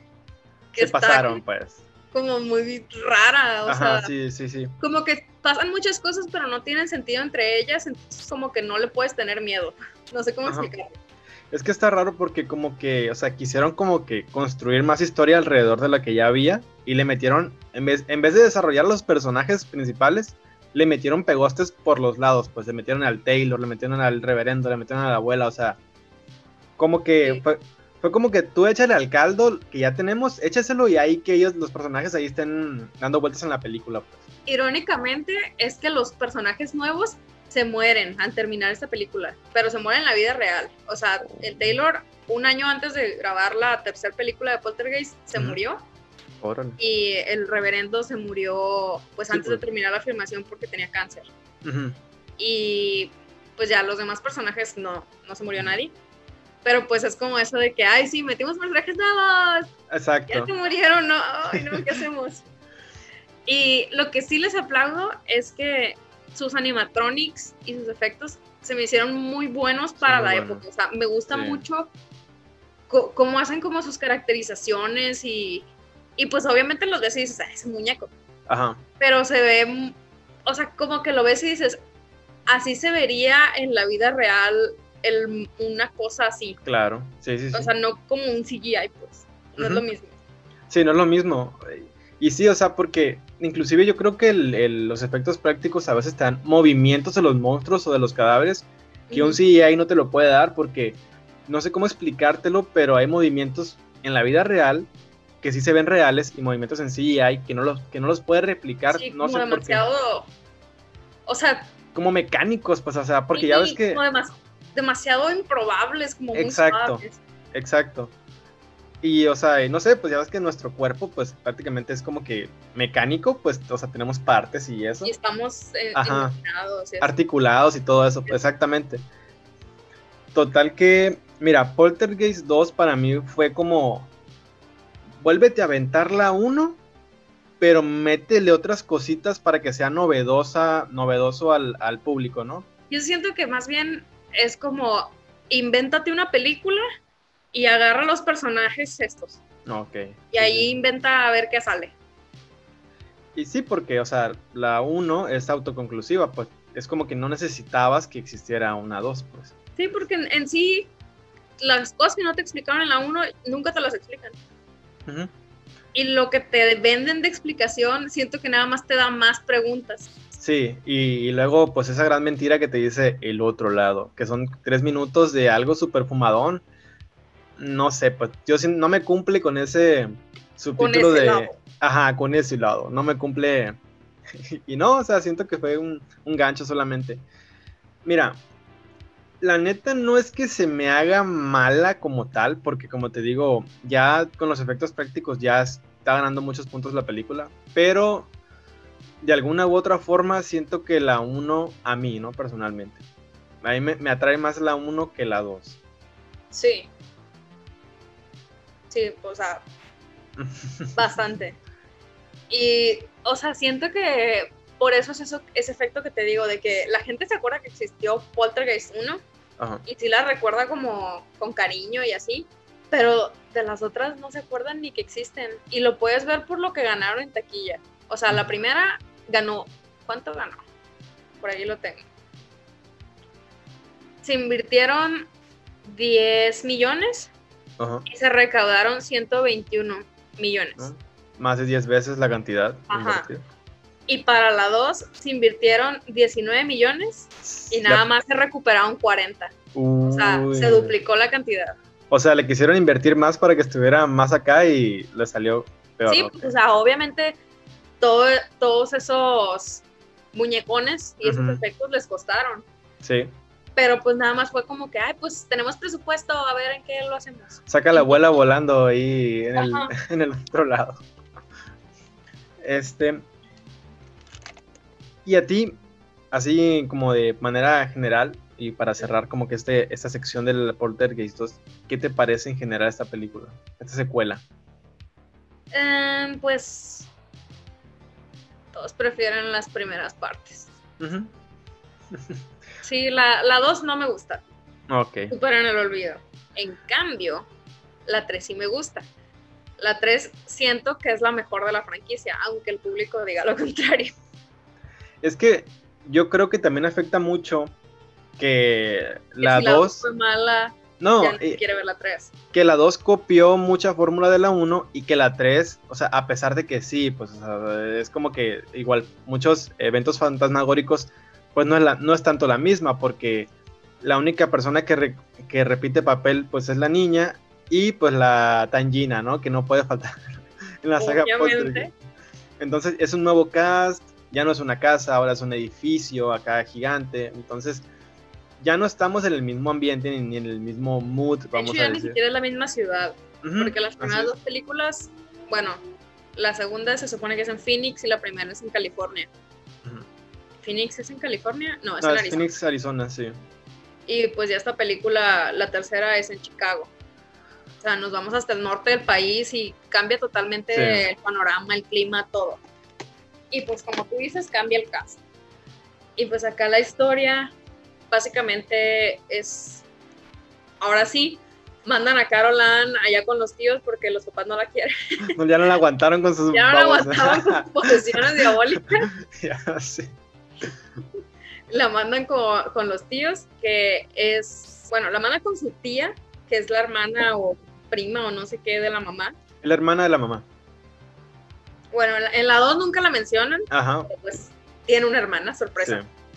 La mandan con ella y el, pap- el, el esposo tenía una hija de un matrimonio anterior, sí. que es esta muchacha que mencionabas, que pensabas que era su hermana mayor, pero que en realidad es su primastra, Sí, que acá que se, se llama llama Donna. Donna. Así es. Donna.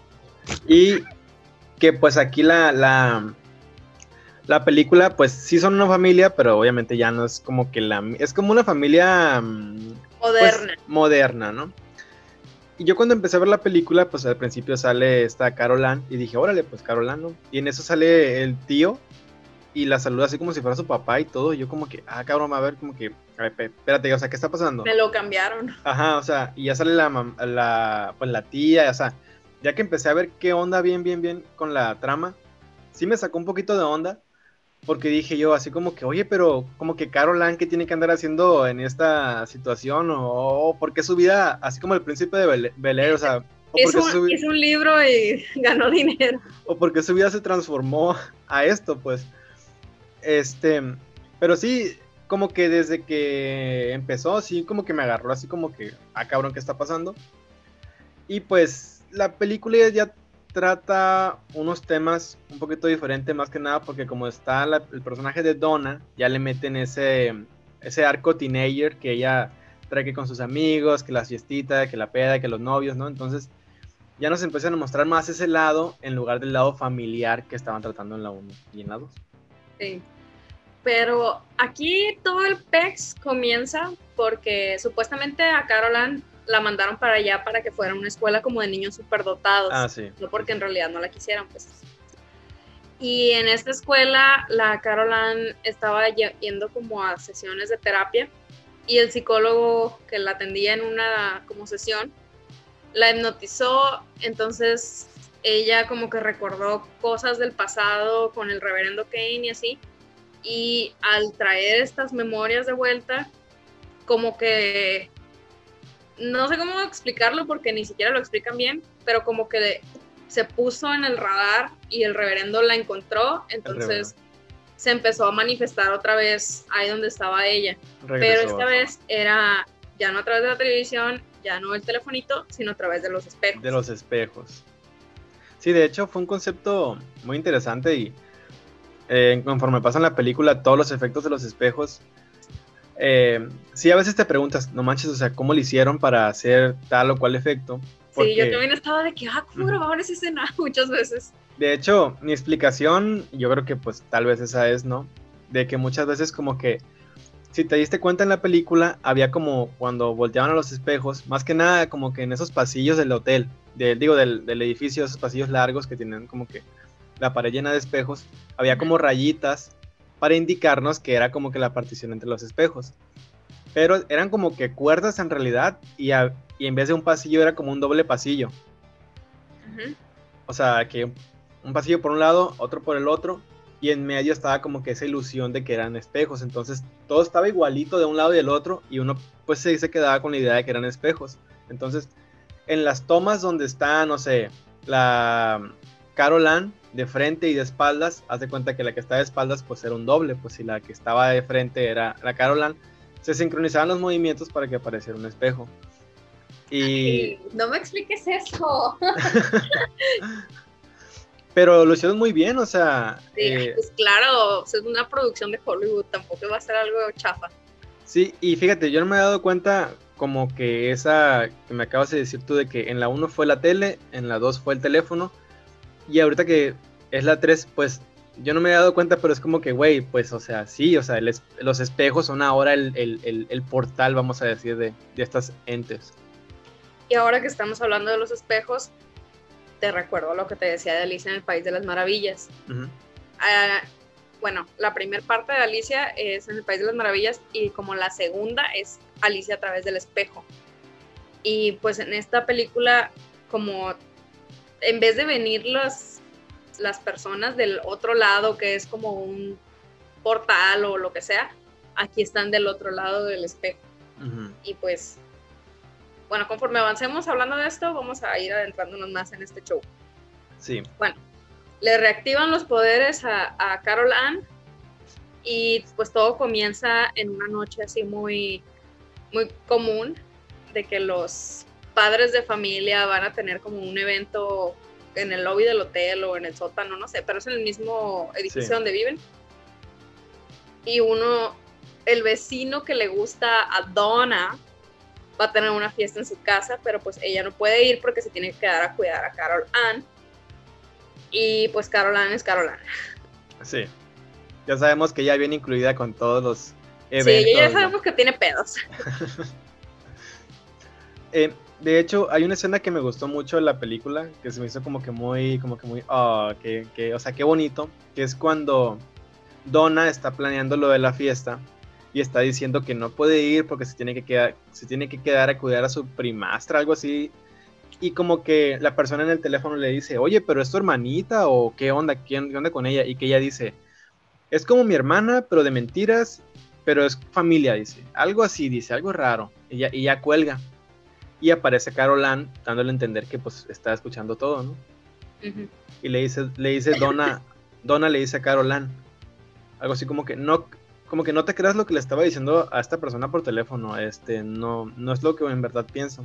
Y se le acerca a Carol Ann y le dice algo así como que, está bien, le dice, o sea, no me importa como que no ser verdaderamente tu hermana o tu prima, como que no me importa que no seamos verdaderamente familia, Mientras pero, seamos amigas. Ah, exactamente, dice, mientras seamos amigas, que yo soy feliz. Y la dona se queda como que, o sea, hasta la abraza, creo. Sí. Hasta yo también cuando lo vi me quedé como que, o sea, qué bonita. Pinche Carolan, como nadie la quiere. Ya, sí. Oye, pero también, o sea, ¿quién va a querer ser amigo de Carolan? De la niña poseída. Ya sé. Este, fíjate, hay una escena en la película que creo que es por ahí cuando ya están en la, cuando la, esta Donna se va con sus amigos a, al convivio en, el depa de su, de su compa. Ay, cuando pasa esa escena del, teléfono, ya le dice Carol de, ay, tú vete con tus amigos, ya que me quedo, no pasa nada. Bien compas, sí. Y de hecho me quedé pensando de, güey, ¿ubicas quién eres? De hecho, es cierto. Tú no te puedes quedar sola. Dile que te traiga una Biblia y luego se va, no sé hay una escena ahí cuando ya Carolan se queda sola, que ya pues está frente al espejo y se da cuenta que pues la su reflejo pues en realidad es como un espectro ahí todo, es como una versión de ella. Es una niña fea. Ajá, toda podrida así. Y le agarra las manos, o sea, como que le agarra las manos, entonces tanto la Carolan fea y la normal están agarradas de las manos, como forcejeando. Ajá, o sea que la levanta sí me quedé como que a la madre, también perra esta escena, dije que está impecable. Sí, está buenísima, está Y aparte, la, a la Carolan fea, siento que no se le ve como, o sea, no se le nota tanto que le sobrepusieron la cara pues, del reverendo o de quien haya sido, pues. O sea, que se ve como si fuera una niña fea. sí, sí, sí, sí. Y eso es lo primero que pasa y, pues está la Carolan de que, ¡ay, Sí, como que es cuando... Ya dona bien, gracias, porque ya se fue. Y está en la fiesta con sus amiguillos y pues la Carolan viendo cómo escapársele al mono. Y en la fiesta resulta que tienen la música bien bajito porque el papá de no sé quién está enfermo y pues total que la dona tiene la grandiosa idea de ir a la alberca que está ahí en el edificio. Empezaban para allá esquivando las cámaras, así como a la sorda. Y al llegar, bueno, ella y su novio se van al cuarto de las cámaras con el vigilante. Sí, lo que pasa es que el vigilante, mm, no me acuerdo por qué sale del cuarto. Carolan usa la, salida de emergencia. Ah, Entonces te prende como una alerta o algo así. Y el vigilante ve la alerta y se sale de la cabina para ir a checar qué pasó. Entonces ellos se meten ahí. No sé qué, supongo que iban a arreglar algo para que no vieran que sus amigos estaban en la alberca. Sí, el, plan era que iban a poner como que una repetición de cintas, como de dos o, dos o no sé cuántas horas, para que mientras ellos estaban en la alberca, pues no se dieran cuenta que estaban ahí. Sí, bueno, el caso es que iban a, moverle a las cámaras y estando ahí se dan cuenta de que Carolan anda vagando en el estacionamiento. Y pues la dona dijo, su puta madre, ni un minuto se quedó en el depa. y pues ya van a buscarla y estando ahí en el estacionamiento pues se dan cuenta de que algo raro la anda persiguiendo. Sí. Y se abre un charco en el piso y terminan cayéndose Donas, obvio. Los tres, ¿no? Carolan y se los chupa el charco. Sí. Y de ahí entonces ya se da cuenta pues el tío y la tía que pues a la madre, o sea, no está ni Donna ni, ni Carolan. Entonces como que empiezan ellos a, también a moverse por el edificio. Digo, creo que en este punto todavía no estaban enterados de que había ese desmadre fantasmal. se nos había olvidado mencionar un dato muy importante, que cuando Caroline está en la sesión que le desbloquean el chip, Tangina también se queda de... ¡Ah! Ya la encontró. Sí, sí. Entonces, quién sabe dónde estaba Tangina, pero toma un vuelo para allá, para donde, a Chicago. Y desde el avión, en perrísima, le marca a los tíos de Caroline para decirles de que Caroline está en peligro. Sí. Protéjanla, yo ahorita llego porque soy Tangina. y la morra está, se teletransporta y en chinga llega al hotel. Sí, o sea, nadie le dijo dónde vivía ni nada. O sea, ella con su poder ya dio y la dejaron pasar y todo. O sea, Tangina, a pesar de ser chiquita. Ella es, ella es jefa. Ajá. Pinche Tangina. Neta, cómo me daba risa. Ya sé. Oh, Total. No sé si me estoy adelantando demasiado, pero hay una escena, una escena donde el tío está solo y va a ver la alberca. Ah, es, es justo eso, lo que sigue. Va a ver la alberca y como se queda solo como que empieza esa, la, que se puede, no ilusión, sino esa deformación de la realidad, vamos a decir, que se congela la alberca, ¿no? Algo así, se congela la alberca y de la alberca sale un, alguien, o sea, sale como del hielo y así como que tambaleándose como que no sabe qué pedo. Y se le deja ir derecho al, al tío. La neta, te voy a decir que yo no es como que me surré, pero sí me quedé como que, o sea, no mames, si yo estuviera en esa situación y un cabrón se me deja venir así, o sea, congelado, a la madre, o sea, me zurro totalmente. Ajá. Entonces se le deja venir este fulano congelado, pero creo que había un cristal que dividía al, papá de la, de la alberca. Entonces, este vato congelado choca con el cristal y en el cambio de escena, pues ya se ve que es el, el novio de la, de la dona, ¿no? Total que el que estaba congelado, pues era el novio de la dona, ¿no? Entonces, como que es ahí cuando el papá dice, digo, el, el papá, el tío de Carol Ann, Carol Ann se llama. Sí, se llama Carol Ann. Ok. No sé cómo no te lo has aprendido, si es el único nombre que decimos. Total que el tío ahí como que ya dice, ay cabrón, o sea, como que esta madre sí está súper natural y, y, qué rollo. No me acuerdo cómo es que el, psicólogo que atendía a Carol Ann llega al edificio, o no, no, me acuerdo cómo es que el vato está ahí también. Total que, llega el punto en que, en que van con el psicólogo para que les diga, oye, ¿qué pedo? Y el psicólogo, el psicólogo les empieza a decir que en realidad que, que era mentira, que todo era una manipulación de la niña y que los demás eran sus cómplices. Empieza a dar una explicación. Como que la niña era manipuladora y hacía que todos tuvieran alucinaciones colectivas. O sea, algo súper elaborado. Sí, sí, sí. Y pues es ahí cuando llega la Tangina con todo el poder espiritual hasta el tope. Total que llega con los papás y hay un momento en que les dice, ¿a quién le van a creer? Dice, a la... ¿Qué dice? A la que se teletransportó. algo así como que a la no sé qué chiquita o no sé qué bajita, refiriéndose pues a ella misma, dice, o al doctor cerebro, algo así, y ya quedan, en, queda entre el psicólogo y Tangina y los, y los tíos. Y como que el tío dice, ¿sabes qué? Esta María está bien extraña, o sea, está de más, nos vamos a ir por Tangina, ¿no? se paran en un espejo y empiezan a llamar a Carol Ann.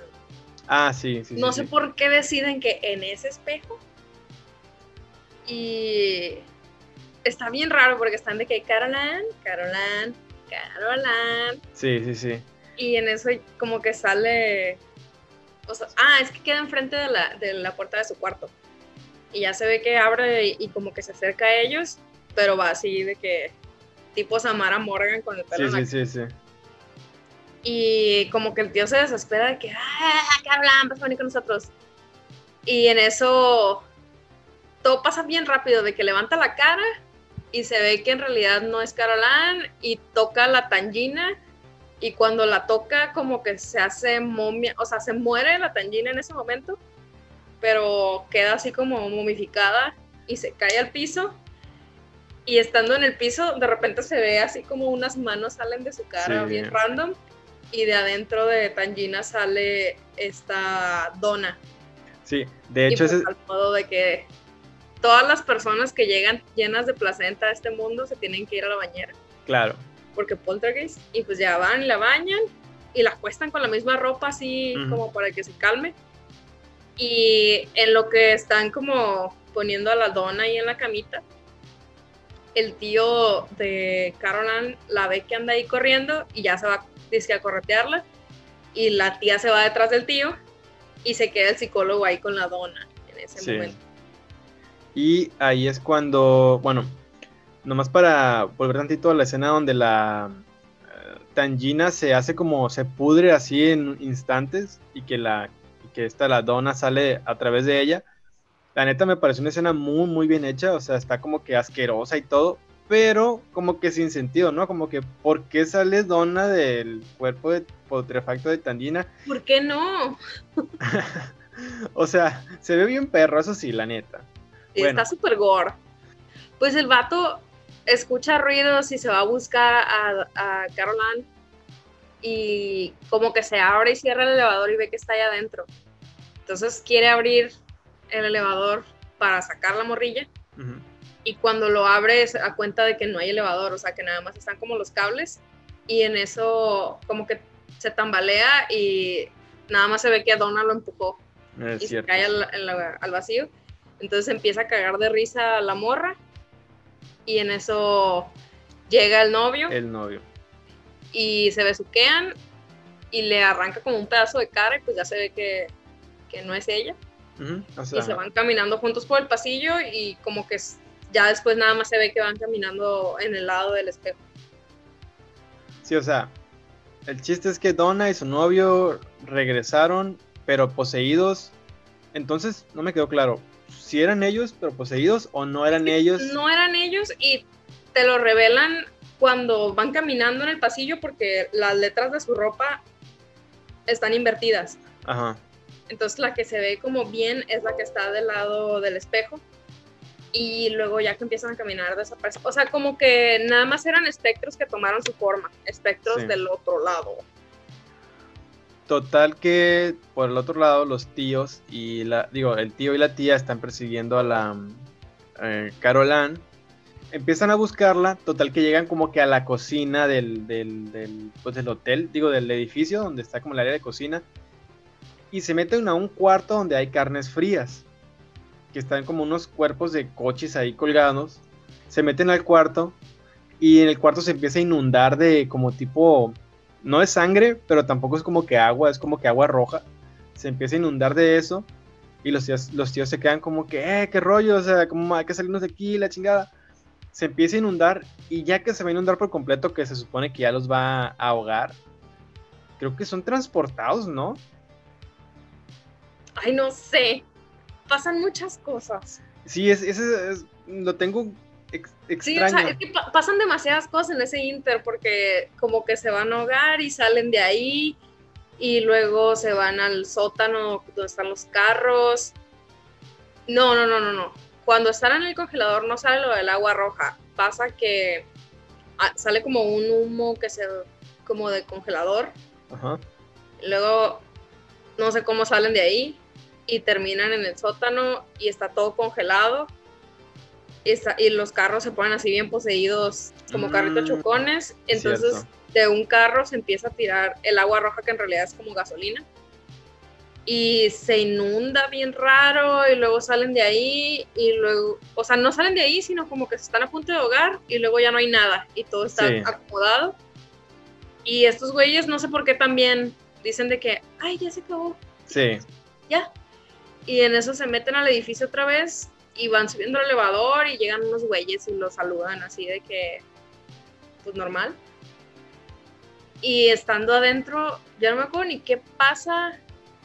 Ah, ya, el elevador se va hasta el infinito y más allá y ellos están adentro así como que tambaleándose de que, ay, vamos a morir. Y llegan así al último piso y se bajan y se acuerdan de que Tangina les dijo que que desde afuera y no desde adentro, algo así. Tangina les No me acuerdo a qué hora les dijo eso, pero Tangina les, dijo. Les dijo una frase acá bien fumadona que casualmente, o sea, que ellos interpretaron como que tenían que salirse del edificio, subirse a una carretilla así de, los que limpian las ventanas y subirse hasta el último piso y luego quebrar quebrar el cuarto de donde estaba la Carolán, ¿no? O sea, entrar desde afuera hacia el cuarto, o bueno, hacia el piso donde ellos vivían. Pero Ay, no me acuerdo cómo está el show. Sí. Eh, ah, ya me acordé. Ajá. Sí. Sí, sí, es que no me acordaba cómo desaparecía el tío, pero ya me acordé. Vas, vas. Ah, ok. Total que llegan hasta, el, hasta donde se supone que está el cuarto de Carol Ann, pero pues los tíos desde afuera. Y pues hacen caso al consejo de Tangina que les dice que desde, ah, desde el exterior pueden entrar al interior y no sé qué más les choro les echa. Total que el tío le empieza a pegar el cristal del cuarto de Carolan, rompe el cristal y desde adentro del cuarto hay una luz también incandescente, así que, que ahí está pasando todo el poltergeist del, de Carolan. Entonces el tío pues sin dudarlo se mete pero creo que se mete y ya no emite ningún sonido, ni sale ni nada, ¿no? Entonces la tía está afuera colgando en la carretilla y se queda como que a la madre, pues, ¿qué hago? O sea, ¿me quedo, me meto qué rollo? Y en eso se asoma Carolan. Oh, esa. Se asoma Carolan y ¿qué pasa? se asoma Carolan y le empieza a decir de que, ay, ya, o sea, tú y tú, Donna y mi tío son la familia, a mí déjame aquí, mis papás no me quieren. Sí, ya vete, vete. Yo, él los va a dejar que se vayan y no va a haber pedo, porque nada más me quiere a mí. Sí, que, que dice el momento reflexivo de la Carolando que le dice... El clímax. Ah, me voy a sacrificar para que ustedes sean felices. Y es... Pero no es Carolan, es el vato disfrazado de oh, ok. Que les dice, yo sé que yo no soy de esta familia y yo sé que no pertenezco, que les valgo mal. Literal se les dice que a mi papá no me quiere. Ajá. Y a la tía le avienta también un chorro motivador de que, todo, de que toda la gente la quiere. Sí. sí, sí, sí, que le dice, tus papás te aman, dice, hasta yo te amo. Y creo que, ¿cómo es que se mete la tía al edificio? Pues, según yo, eh, pasa eso de que se enoja la fake Caroline, de que, oh, chingada madre, y se quita de ahí de la ventana y como que ya se quitan las luces y eso de ahí entonces la morra nada más se avienta y ya estando adentro voltea para atrás y ya no está rota la ventana ni nada. Pero todo está así como, como congelado. Congelado, sí. En silencio. O sea, se ve como que hay luces de esas azules que están en toda la saga. Sí. Y congelado y así. Entonces ella está caminando ahí buscándolos. Y trae el collar que le dio Tangina. collar que es referencia de Taylor según yo, porque Tangina dice que ese collar se lo había dado un guerrero que había caminado entre los espíritus, algo así. Yo supongo que es de Taylor, la verdad. Pues sí se ve como muy indio-americano, nativo. Sí. Total que ahí se mete la, tía, todo está congelado y todo. Y para esto aparece ya ahora sí el, reverendo de nuevo, ¿no? Y pasan, no sé, no me acuerdo si discuten o qué pasa. El chiste es que nos dan entender. Se, echan un verbo y adivinen quién llega para salvar el día. Llega la motherfucking Tangina ah, con el full power y se avienta un choro mareador. Y básicamente eh, Tangina le dice, bueno, es que aquí se revela el motivo del reverendo, que le dice, es que yo quiero a Carolan para que ella me lleve hacia la luz y ya el vato poder descansar en paz, ¿no? Era, la obsesión del pinche reverendo, al, supuestamente, ¿no? que en la 2 ni al caso con sus intenciones. Pero bueno, entonces... La verdad, eh, en la 2 siento que ni siquiera lo dicen bien. No. Es que en la 2 no dicen nada de que la luz, o sea, sí lo dicen, pero no lo hacen tan específico, como en la 1 y como en la 3, que sí es de que, ah, es que la necesitan para que los lleve a la luz porque no saben que están muertos. Y sí. Bla, bla, bla. Pero pues en la 3 y en la 2 el reverendo está súper consciente de que está muerto. Total que el reverendo les dice eso, que, no puede dejar ir a Carolan porque él quiere descansar. Y ahí es cuando aparece Tangina como Deus Ex Máquina porque estamos en una situación en que ni la tía ni el tío... Ah, porque parece cuando la tía entra, ve a todo mundo podrido, muerto y podrido, al tío, ve a la dona, no sé si ve a Carolan, pero el chiste es que todo mundo está muerto menos la tía, ¿no? Entonces aparece el reverendo y estamos en la situación en que prácticamente la tía ya no puede hacer nada contra el reverendo. El reverendo le dice que necesita a y aparece Tangina, ¿no? Y Tangina ya dice, no, que yo me voy a sacrificar para llevarte a ti a la luz, o sea, al reverendo, para que dejes en, en paz a Carol Ann y pues a esta familia, ¿no? Entonces... Y de hecho hasta le dice de que yo tengo el poder. sí. Y, el, y el reverendo así como de que, bueno. Ándale, exactamente, exactamente como que pues, o sea, me chingué a la familia durante bastante tiempo y pues ¿Me das la opción de irme? Ah, pues bueno, ahí no lo veo. sé, Rick, parece falso. sí, o sea, le dice el vato, ah, pues bueno, Simón, ahí los vidrios. Total, Ajá. Tangina se lo lleva y, y ya, se resuelve el problema. Pasan unos segundos y ya nada más se ve como de la luz vienen caminando el tío cargando a Caroline y, Sí. y abrazando a Donna. Y el novio de Donna chingó a su madre porque no está ahí. Ajá. De hecho, ¿sale qué pasó con él después? No, ¿verdad? no, ya no lo mencionan ni nada. Y Sí. pues ya llega y se abraza a la familia y ya termina. Y se ve una toma desde afuera del edificio que caen como unos rayos Unos y se escucha la risa del reverendo y pues ya se acaba y sale la musiquita. Y, y así acaba Poltergeist 3. Una película que, a mi parecer, está medio rarona, pero que yo creo que está más fumada la 2 que la 3. Sí, es que la 2 siento que pasan cosas que no tienen nada que ver. Mínimo en la 3 sí tiene como seguimiento Sí. las cosas. Igual también están fumadoras algunas, pero siento que tiene como un toque más como adolescente, sexy. Sí. Y probablemente por eso me gusta más que la 2 y que la 1 incluso. Y pues Yo- igual es más dinámica. Está más actual, por así decirlo. Sí. ¿no? Sí. ajá. Y ¿sabes qué es lo más triste de todo? Que ¿Qué? para esta película otra vez le invirtieron 10 millones y solo se recaudaron 14. Ingato. O sea, O sea, fue una súper pérdida. Y así fracaso. de que está rankeada súper bajito. Tiene, tiene como 3 puntos y algo en Rotten Tomatoes. sí. No sé, o sea, le fue súper mal y yo siento que no es tan mala. no, o sea, no es tan mala como otro tipo de La películas. Ajá, exacto. O sea, yo sí la siento como que un poquito aparte de la 1 y la, de la 2, sí la siento un poquito distinta. Pero, mm, o sea, como para que sea tan mala como que a- haber recaudado nomás 14 millones de los 10 que se le invirtieron, siento que sí es, o sea, es demasiado, pues, o sea, tampoco, Muy Tampoco- poquito. tampoco se pasan de lanza, pues, con la, con la 3. Pero lo que sí es que eh, a partir, o sea, la, la 1 puso una fórmula y sí la 3 sí tiene cositas, pero sí cambió muchas cosas. Yo creo que tal vez eso fue el, como que el cambio de cast y todo, Yo porque... también siento que tiene mucho que ver que la 2 no, no gustó, entonces ya la gente como que no quiso ver la 3. Sí. Y pues en la 3 como que se, De hecho, ¿sabes qué? se, A- se- ahorita que me acabas de decir que recortaron el presupuesto, o sea, de que la 2 tuvo 20 y la 3 tuvo 10, creo que ya comprendo por qué fue tanto el cambio de cast, porque yo creo que los actores de la 2, o sea, la familia debe haber dicho, ¿sabes qué? Pues págame lo mismo o más que la 2, porque ya te hice la, o sea, ya, ya te llevamos carrera, pues, y yo creo que las han de haber dicho, ¿saben qué? O sea, no les podemos pagar lo mismo. Sí, probablemente dijeron de que pues conservamos a la protagonista y a Tangina porque es la Y verga. tan llena. ya sé.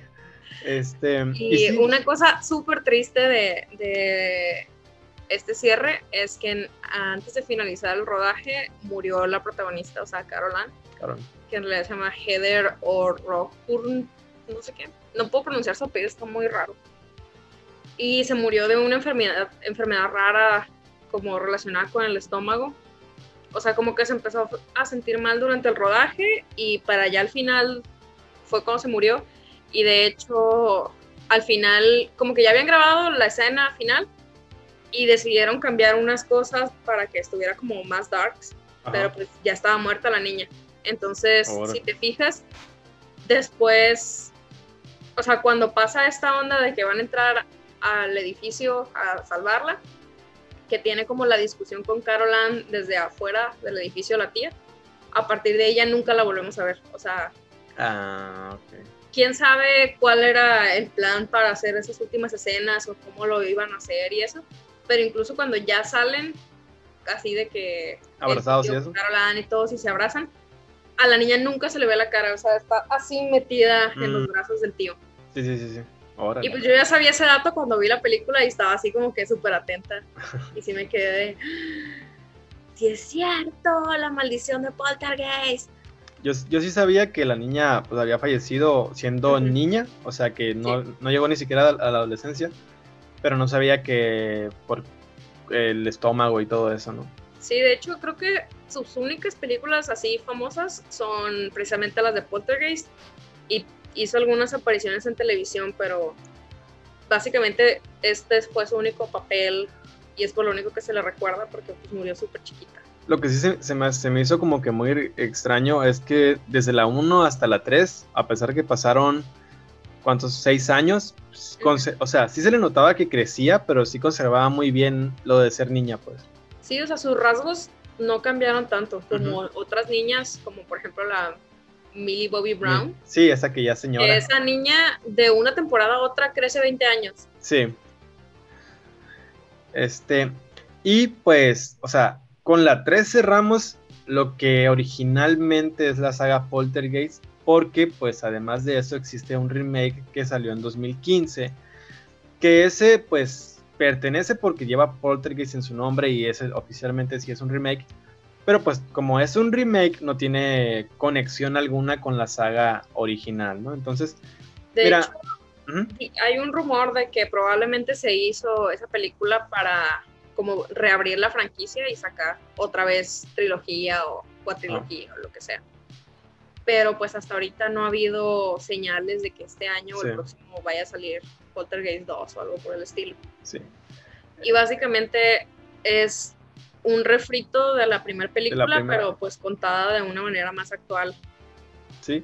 Y es que, fíjate, yo siento que inclusive la película, la remake, no ha como que tantas cosas para hablar porque, o sea, copia la original, pero yo siento que la copia sin esa, vamos, voy a decir magia, no sé, o sea, se siente como que es una copia actual, pero una de tantas miles de películas de terror que hay en el mercado, pues. O sea, no se siente algo verdaderamente fresco, pues.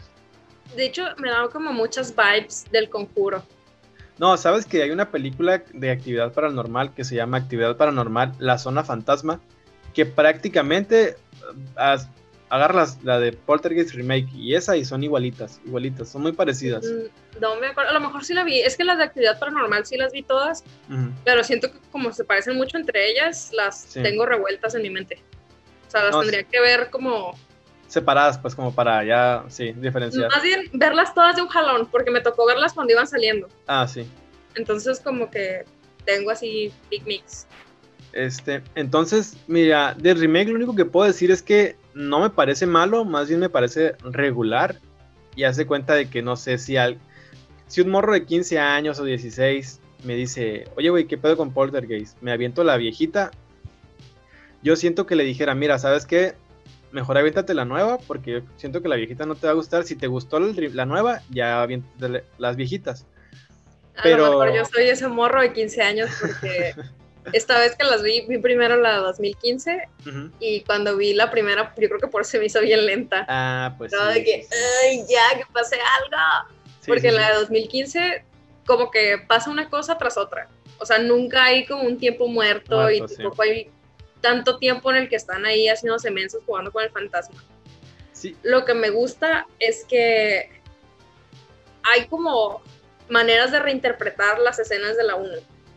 Ajá de que en la 1, bueno, en la original, están poniendo cosas en la cocina porque el poltergeist mueve las sillas de un punto a otro. Y en la 2015 lo que hacen es que tienen unas pelotitas en el cuarto y lo que hace que se muevan cosas lo atrae como hacia el closet. Y también si tocan como la, ¿cómo se llama? La chapa del closet, se les levanta el cabello con estática y así. Entonces, se me hace como más normal. Siento que la diferencia como más notoria en esta saga es que el hermano tiene más participación, porque en vez de ser la mamá quien se mete a sacar a Caroline del otro mundo, que de hecho en esta versión se llama Maddie, Madison, no se llama Caroline, el hermanito es el que se mete a sacarla en vez de que sea la mamá, porque el niño se siente culpable de que porque no se quedó con ella cuando pasó lo del lo de que el se lo estaba jalando, que por su culpa pues se la chupó el diablo. Entonces no, y la saca.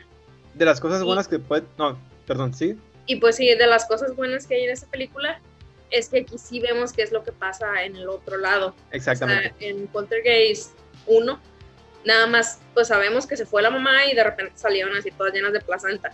En esta no salen llenos de placenta cuando vuelven, pero primero meten un dron, entonces con el dron estamos viendo cómo es el mundo ese de los muertos, y después que ya se mete el niño, pues ya como espectadores estamos viendo que es como un laberinto de cadáveres. Sí. Que no son ni cadáveres porque no están podridos ni nada, solo son como monos flacos, feos, espíritus así raros.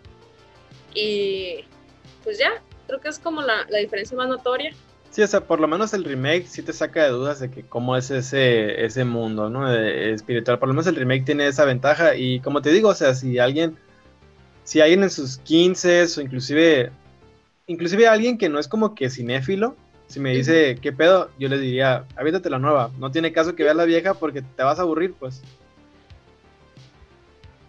Aparte, una cosa que sí me dolió es que al final de la película no pasa la escena de el motel. O sea, que van a un motel y que sacan la tele. Ajá. Eso no pasa. Y yo así mm, qué triste. Es que fíjate que eso fue como un buen gag, un buen chistecito al final de que patean la tele afuera como diciendo, güey, ya estamos hasta la madre. Simón. Y de hecho, eh, al final de esta película, cuando la familia va huyendo de la casa, aquí no nomás es la casa la que se pone toda chucky, sino que es todo el vecindario. Mm. O sea, que hay como una super explosión por todas partes. Y mira, también por lo menos en la nueva, el payaso sí está mucho más creepy. son varios, no es un solo payaso. Y se me hace como una buena explicación porque tal vez en los 80 sí tenías ese tipo de juguetes, pero ahorita ni madres tienes payasos, o sea, a los niños les cagan los payasos. De hecho, tienen son videojuegos, tablets. Y también me gustó que, pues como ya es 2015 en esa película, obviamente ya tienen celulares, smartphones. Tecnología, sí. Y pasa como efecto de Demogorgon de que cuando se está manifestando el poltergeist, medio se aloca la pantalla y así. Y a la hermana mayor, que pues es la que trae celular, se ve como, como si hubiera magnetismo en su teléfono, pues que la pantalla se le deforma. Y se me hizo interesante. Aparte que también su personaje tiene mucha mayor participación que en la de Poltergeist, versión original. Sí. Que prácticamente es súper de relleno su personaje, o sea, no hace nada. Y acá pues mínimo sí interactúa más con los niños, le pasan cosas a ella. Sí, es que obviamente pues ya la, como decimos, pues la remake está más estructurada para que pasen cosas y no haya esos tiempos muertos. Este, y a fin de cuentas, eh, como que qué te queda de conclusión o qué nos puedes decir ya después de aventarnos todos, todo ese programa, lo que para ti te dejó o, o qué hongo con la saga Poltergeist. Ay, no sé, siento se me hizo muy cansado ver esta saga. O sea, no tanto porque me aburrían las películas y eso, sino porque son muchas películas, como para ver de un jalón. Mm, siento que es como básico, si eres fan del cine de terror, de horror y así, es como paquete mini básico ver Poltergeist. Por lo menos la 1, ¿no? Ajá, mínimo la 1. Igual, si eres niño de los 90, obviamente las viste en Canal 5 y obviamente te traumaste y eso. Sí. Y efecto eso, de que tienes como traumas de cosas de televisión y así. Sí. Y pues al momento de volverlas a ver te das cuenta de que realmente no dan tanto miedo. Pero está interesante. O sea, me gusta. Me gustan algunas cosas, otras no. Y no sé, siento que hay mucho de nostalgia en volver a ver Poltergeist y pues espero que, no sé, o sea, que se sigan sacando conceptos interesantes. Sí, sí, sí. Porque fuera de esto, yo siento que no he vuelto a ver otra película ya más actual, aparte de la de Lente, que sea sobre poltergeist. Siempre son ah. fantasmas o brujas o vampiros o alguna criatura sobrenatural, pero poltergeist. Sí, y es que, o sea, por lo menos la saga Poltergeist, bueno, la, la primera pasan cosas, pero si tienes la duda de que, o sea, nunca te dicen verdaderamente qué pedo, o sea, quién, en la 1, digo, en la 2 ya meten al reverendo, ¿no? Pero en la 1 sí es como que esos eventos, ahora sí que poltergeist, que no tienen explicación, y uno mismo se queda como que a la madre, güey, o sea, pero ¿qué está pasando? Y esa luz, y o sea, ¿qué pedo? Pero, checa, volviendo a la explicación que te decía al principio de que se supone que el fenómeno poltergeist se asocia con que pues es con una persona y su energía y ese despertar. viendo algunos casos de la vida real de efectos poltergeist y eso, hay algunos como el del monje de Pontefract que en sí es un poltergeist lo que tenían en esa casa, pero como que el mismo efecto, la cosa que tenían ahí, al escucharlos mencionar, por ejemplo, que decían de los poltergeist hacen ese tipo de cosas, iba y las hacía. Entonces, en algún punto mencionaron como, ah, aquí ahorcaron a un monje y chalala. Entonces, cuando se empezó a manifestar, se, se aparecía como tipo monje. Sí.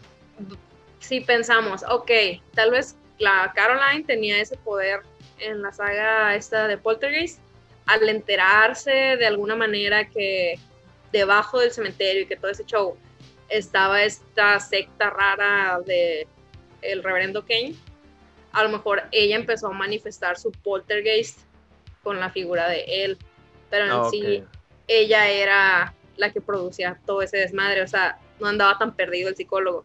Sí, sí, sí. o, sea, como obviamente es ficción, todas las teorías son válidas, pero... Sí, sí, o sea que tal vez en realidad el reverendo como tal no era el reverendo, sino más bien era un reverendo creado por el poltergeist que traía. Sí, sí, sí. Pues, eh, está interesante esa, esa forma de verlo. La neta, sí te la acepto, o sea, de que ah, puede ser, puede ser. Pues sí, o sea, es como que le intento encontrar como la lógica a, ayudarle, a la película, pues le intento ayudar, pero no sé, o sea, en realidad no sé qué es lo que estaba pensando Steven Spielberg al momento de crear la película, no sé qué pex con los que persiguieron y sacaron claro. los demás guiones y así. Eh, fíjate, yo lo que siento con Poltergeist es que igual, por lo menos la 1 es de cajón para cualquier cinéfilo y para cualquier, o sea, aplica para los dos, para cualquier amante de terror y para cualquier y para cualquier cinéfilo, o sea, tienes que ver Poltergeist por lo menos la 1 sí o sí, ¿no?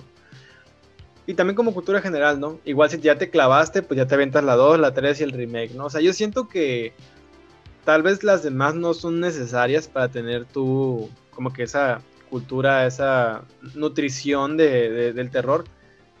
Pero, digo yo... maratonear están... Exacto, o sea, o sea, digo, ya te aventaste la 1, pues ¿qué te cuesta aventarte la 2 y 3? Y luego el remake, ¿no? O sea, a fin de cuentas, no son totalmente malas, o sea, son muy entretenidas las todas las cuatro películas del universo son muy entretenidas y por lo menos en algunas partes te vas a reír y todo y hasta con la tangina vas a, te vas a hacer compa, vas a decir, ah, qué chingón la pinche tangina. Sí, tal vez no es la película que mejor haya envejecido, pero no siento que sea particularmente mala. Sí, sí, sí. Ni mucho menos que sea mala a propósito. Sí. Este, entonces, pues, yo creo que la conclusión general voy a hablar así como que por ambos, es que la 1 si es de cajón, es una gran película, ya las dos son opcionales, pero eh, yo creo que sí, te, sí les recomendamos, ¿no? Que las vean todas a fin de cuentas, eh, o sea, no, no les va a pasar nada, ¿no? Sí, no, no sé, siento que si alguien me pregunta como qué película veo, Poltergeist no sería mis recomendaciones. Ajá pero tampoco, o sea, si la ponen no me voy. Claro. tampoco sería como, ay, hay que ver otra cosa. No, o sabes que yo siento que, o sea, la, tanto la 2 como la 3, así como que entre, entre compas, con pisto, pizza, uy, sabe estar. Sí, eso sí, o sea, yo sí disfruto mucho del cine de terror en el modo cómico, sobre todo cuando estoy con amigos, para cagarme de risa y estar como que, ah, no mames, si ahí va a hacer eso. Sí me encanta. Y si Poltergeist, siento que sí está perfecta. Se presta, sí, claro. Se presta muchísimo. Tanto la 2 como la 3 están así. Desde la 1. y más porque hay mucho tiempo muerto. O sea, ponle que pones la 1 y estás así como que preparando lo que te vas a comer y precopiando. Y ya para la 2, 3 que estás bien pedo, pues ya estás con un sí, mega Sí, sí, sí, sí. Me imagino. Este, pues ya saben ahora sí ya nuestra nuestra La sugerencia de cómo verla. Ajá. No, de hecho, fíjate que estaría bueno para, un futuro. este... Para cuando nos podamos reunir de nuevo. Sí. Entonces, yo creo que sería todo así de nuestra parte. Esperamos que les haya gustado muchísimo este show porque a nosotros también nos gustó mucho hacerlo y también ver las películas, como que sí fue un gusto culposo adquirido. Entonces, pues para finalizar este, este show vamos a dejarles nuestras redes sociales donde nos pueden seguir y pues cómo nos pueden encontrar, ¿no? Entonces, Delila, ¿qué te parece si les lanzas tu, tu charola? Pues a mí me encuentran en prácticamente todas partes como Delila con H. Estoy en Instagram, en Twitter y sobre todo en YouTube. Y ya. Que de hecho acabas de llegar a en YouTube, ¿cuántos suscriptores? 250. Acabo de llegar a los 250. Oh, qué bien. Suscríbanse o no se desuscriban si están suscritos. Ey, es cierto, por favor, gente, no se desuscriban. No, ¿Qué? No, se, desuscriban, nos hacen llorar. Sí, la neta que sí, porque le, le, invertimos mucho esfuerzo y corazón, la verdad, a, los videos, entonces sí se siente feo cuando se desuscriben. Pero bueno, este, a mí me pueden encontrar en YouTube y en Facebook como en el, el, umbral en la realidad y en Instagram estoy como David Grimes-93, ¿no? Entonces, pues ya saben cómo nos pueden encontrar y dónde, ¿no? Y también no quiero adelantarme y ni tampoco que se nos cebe esta gran sorpresa que, les tenemos para el siguiente programa, que a mí me encantaría que sucediera, ¿no?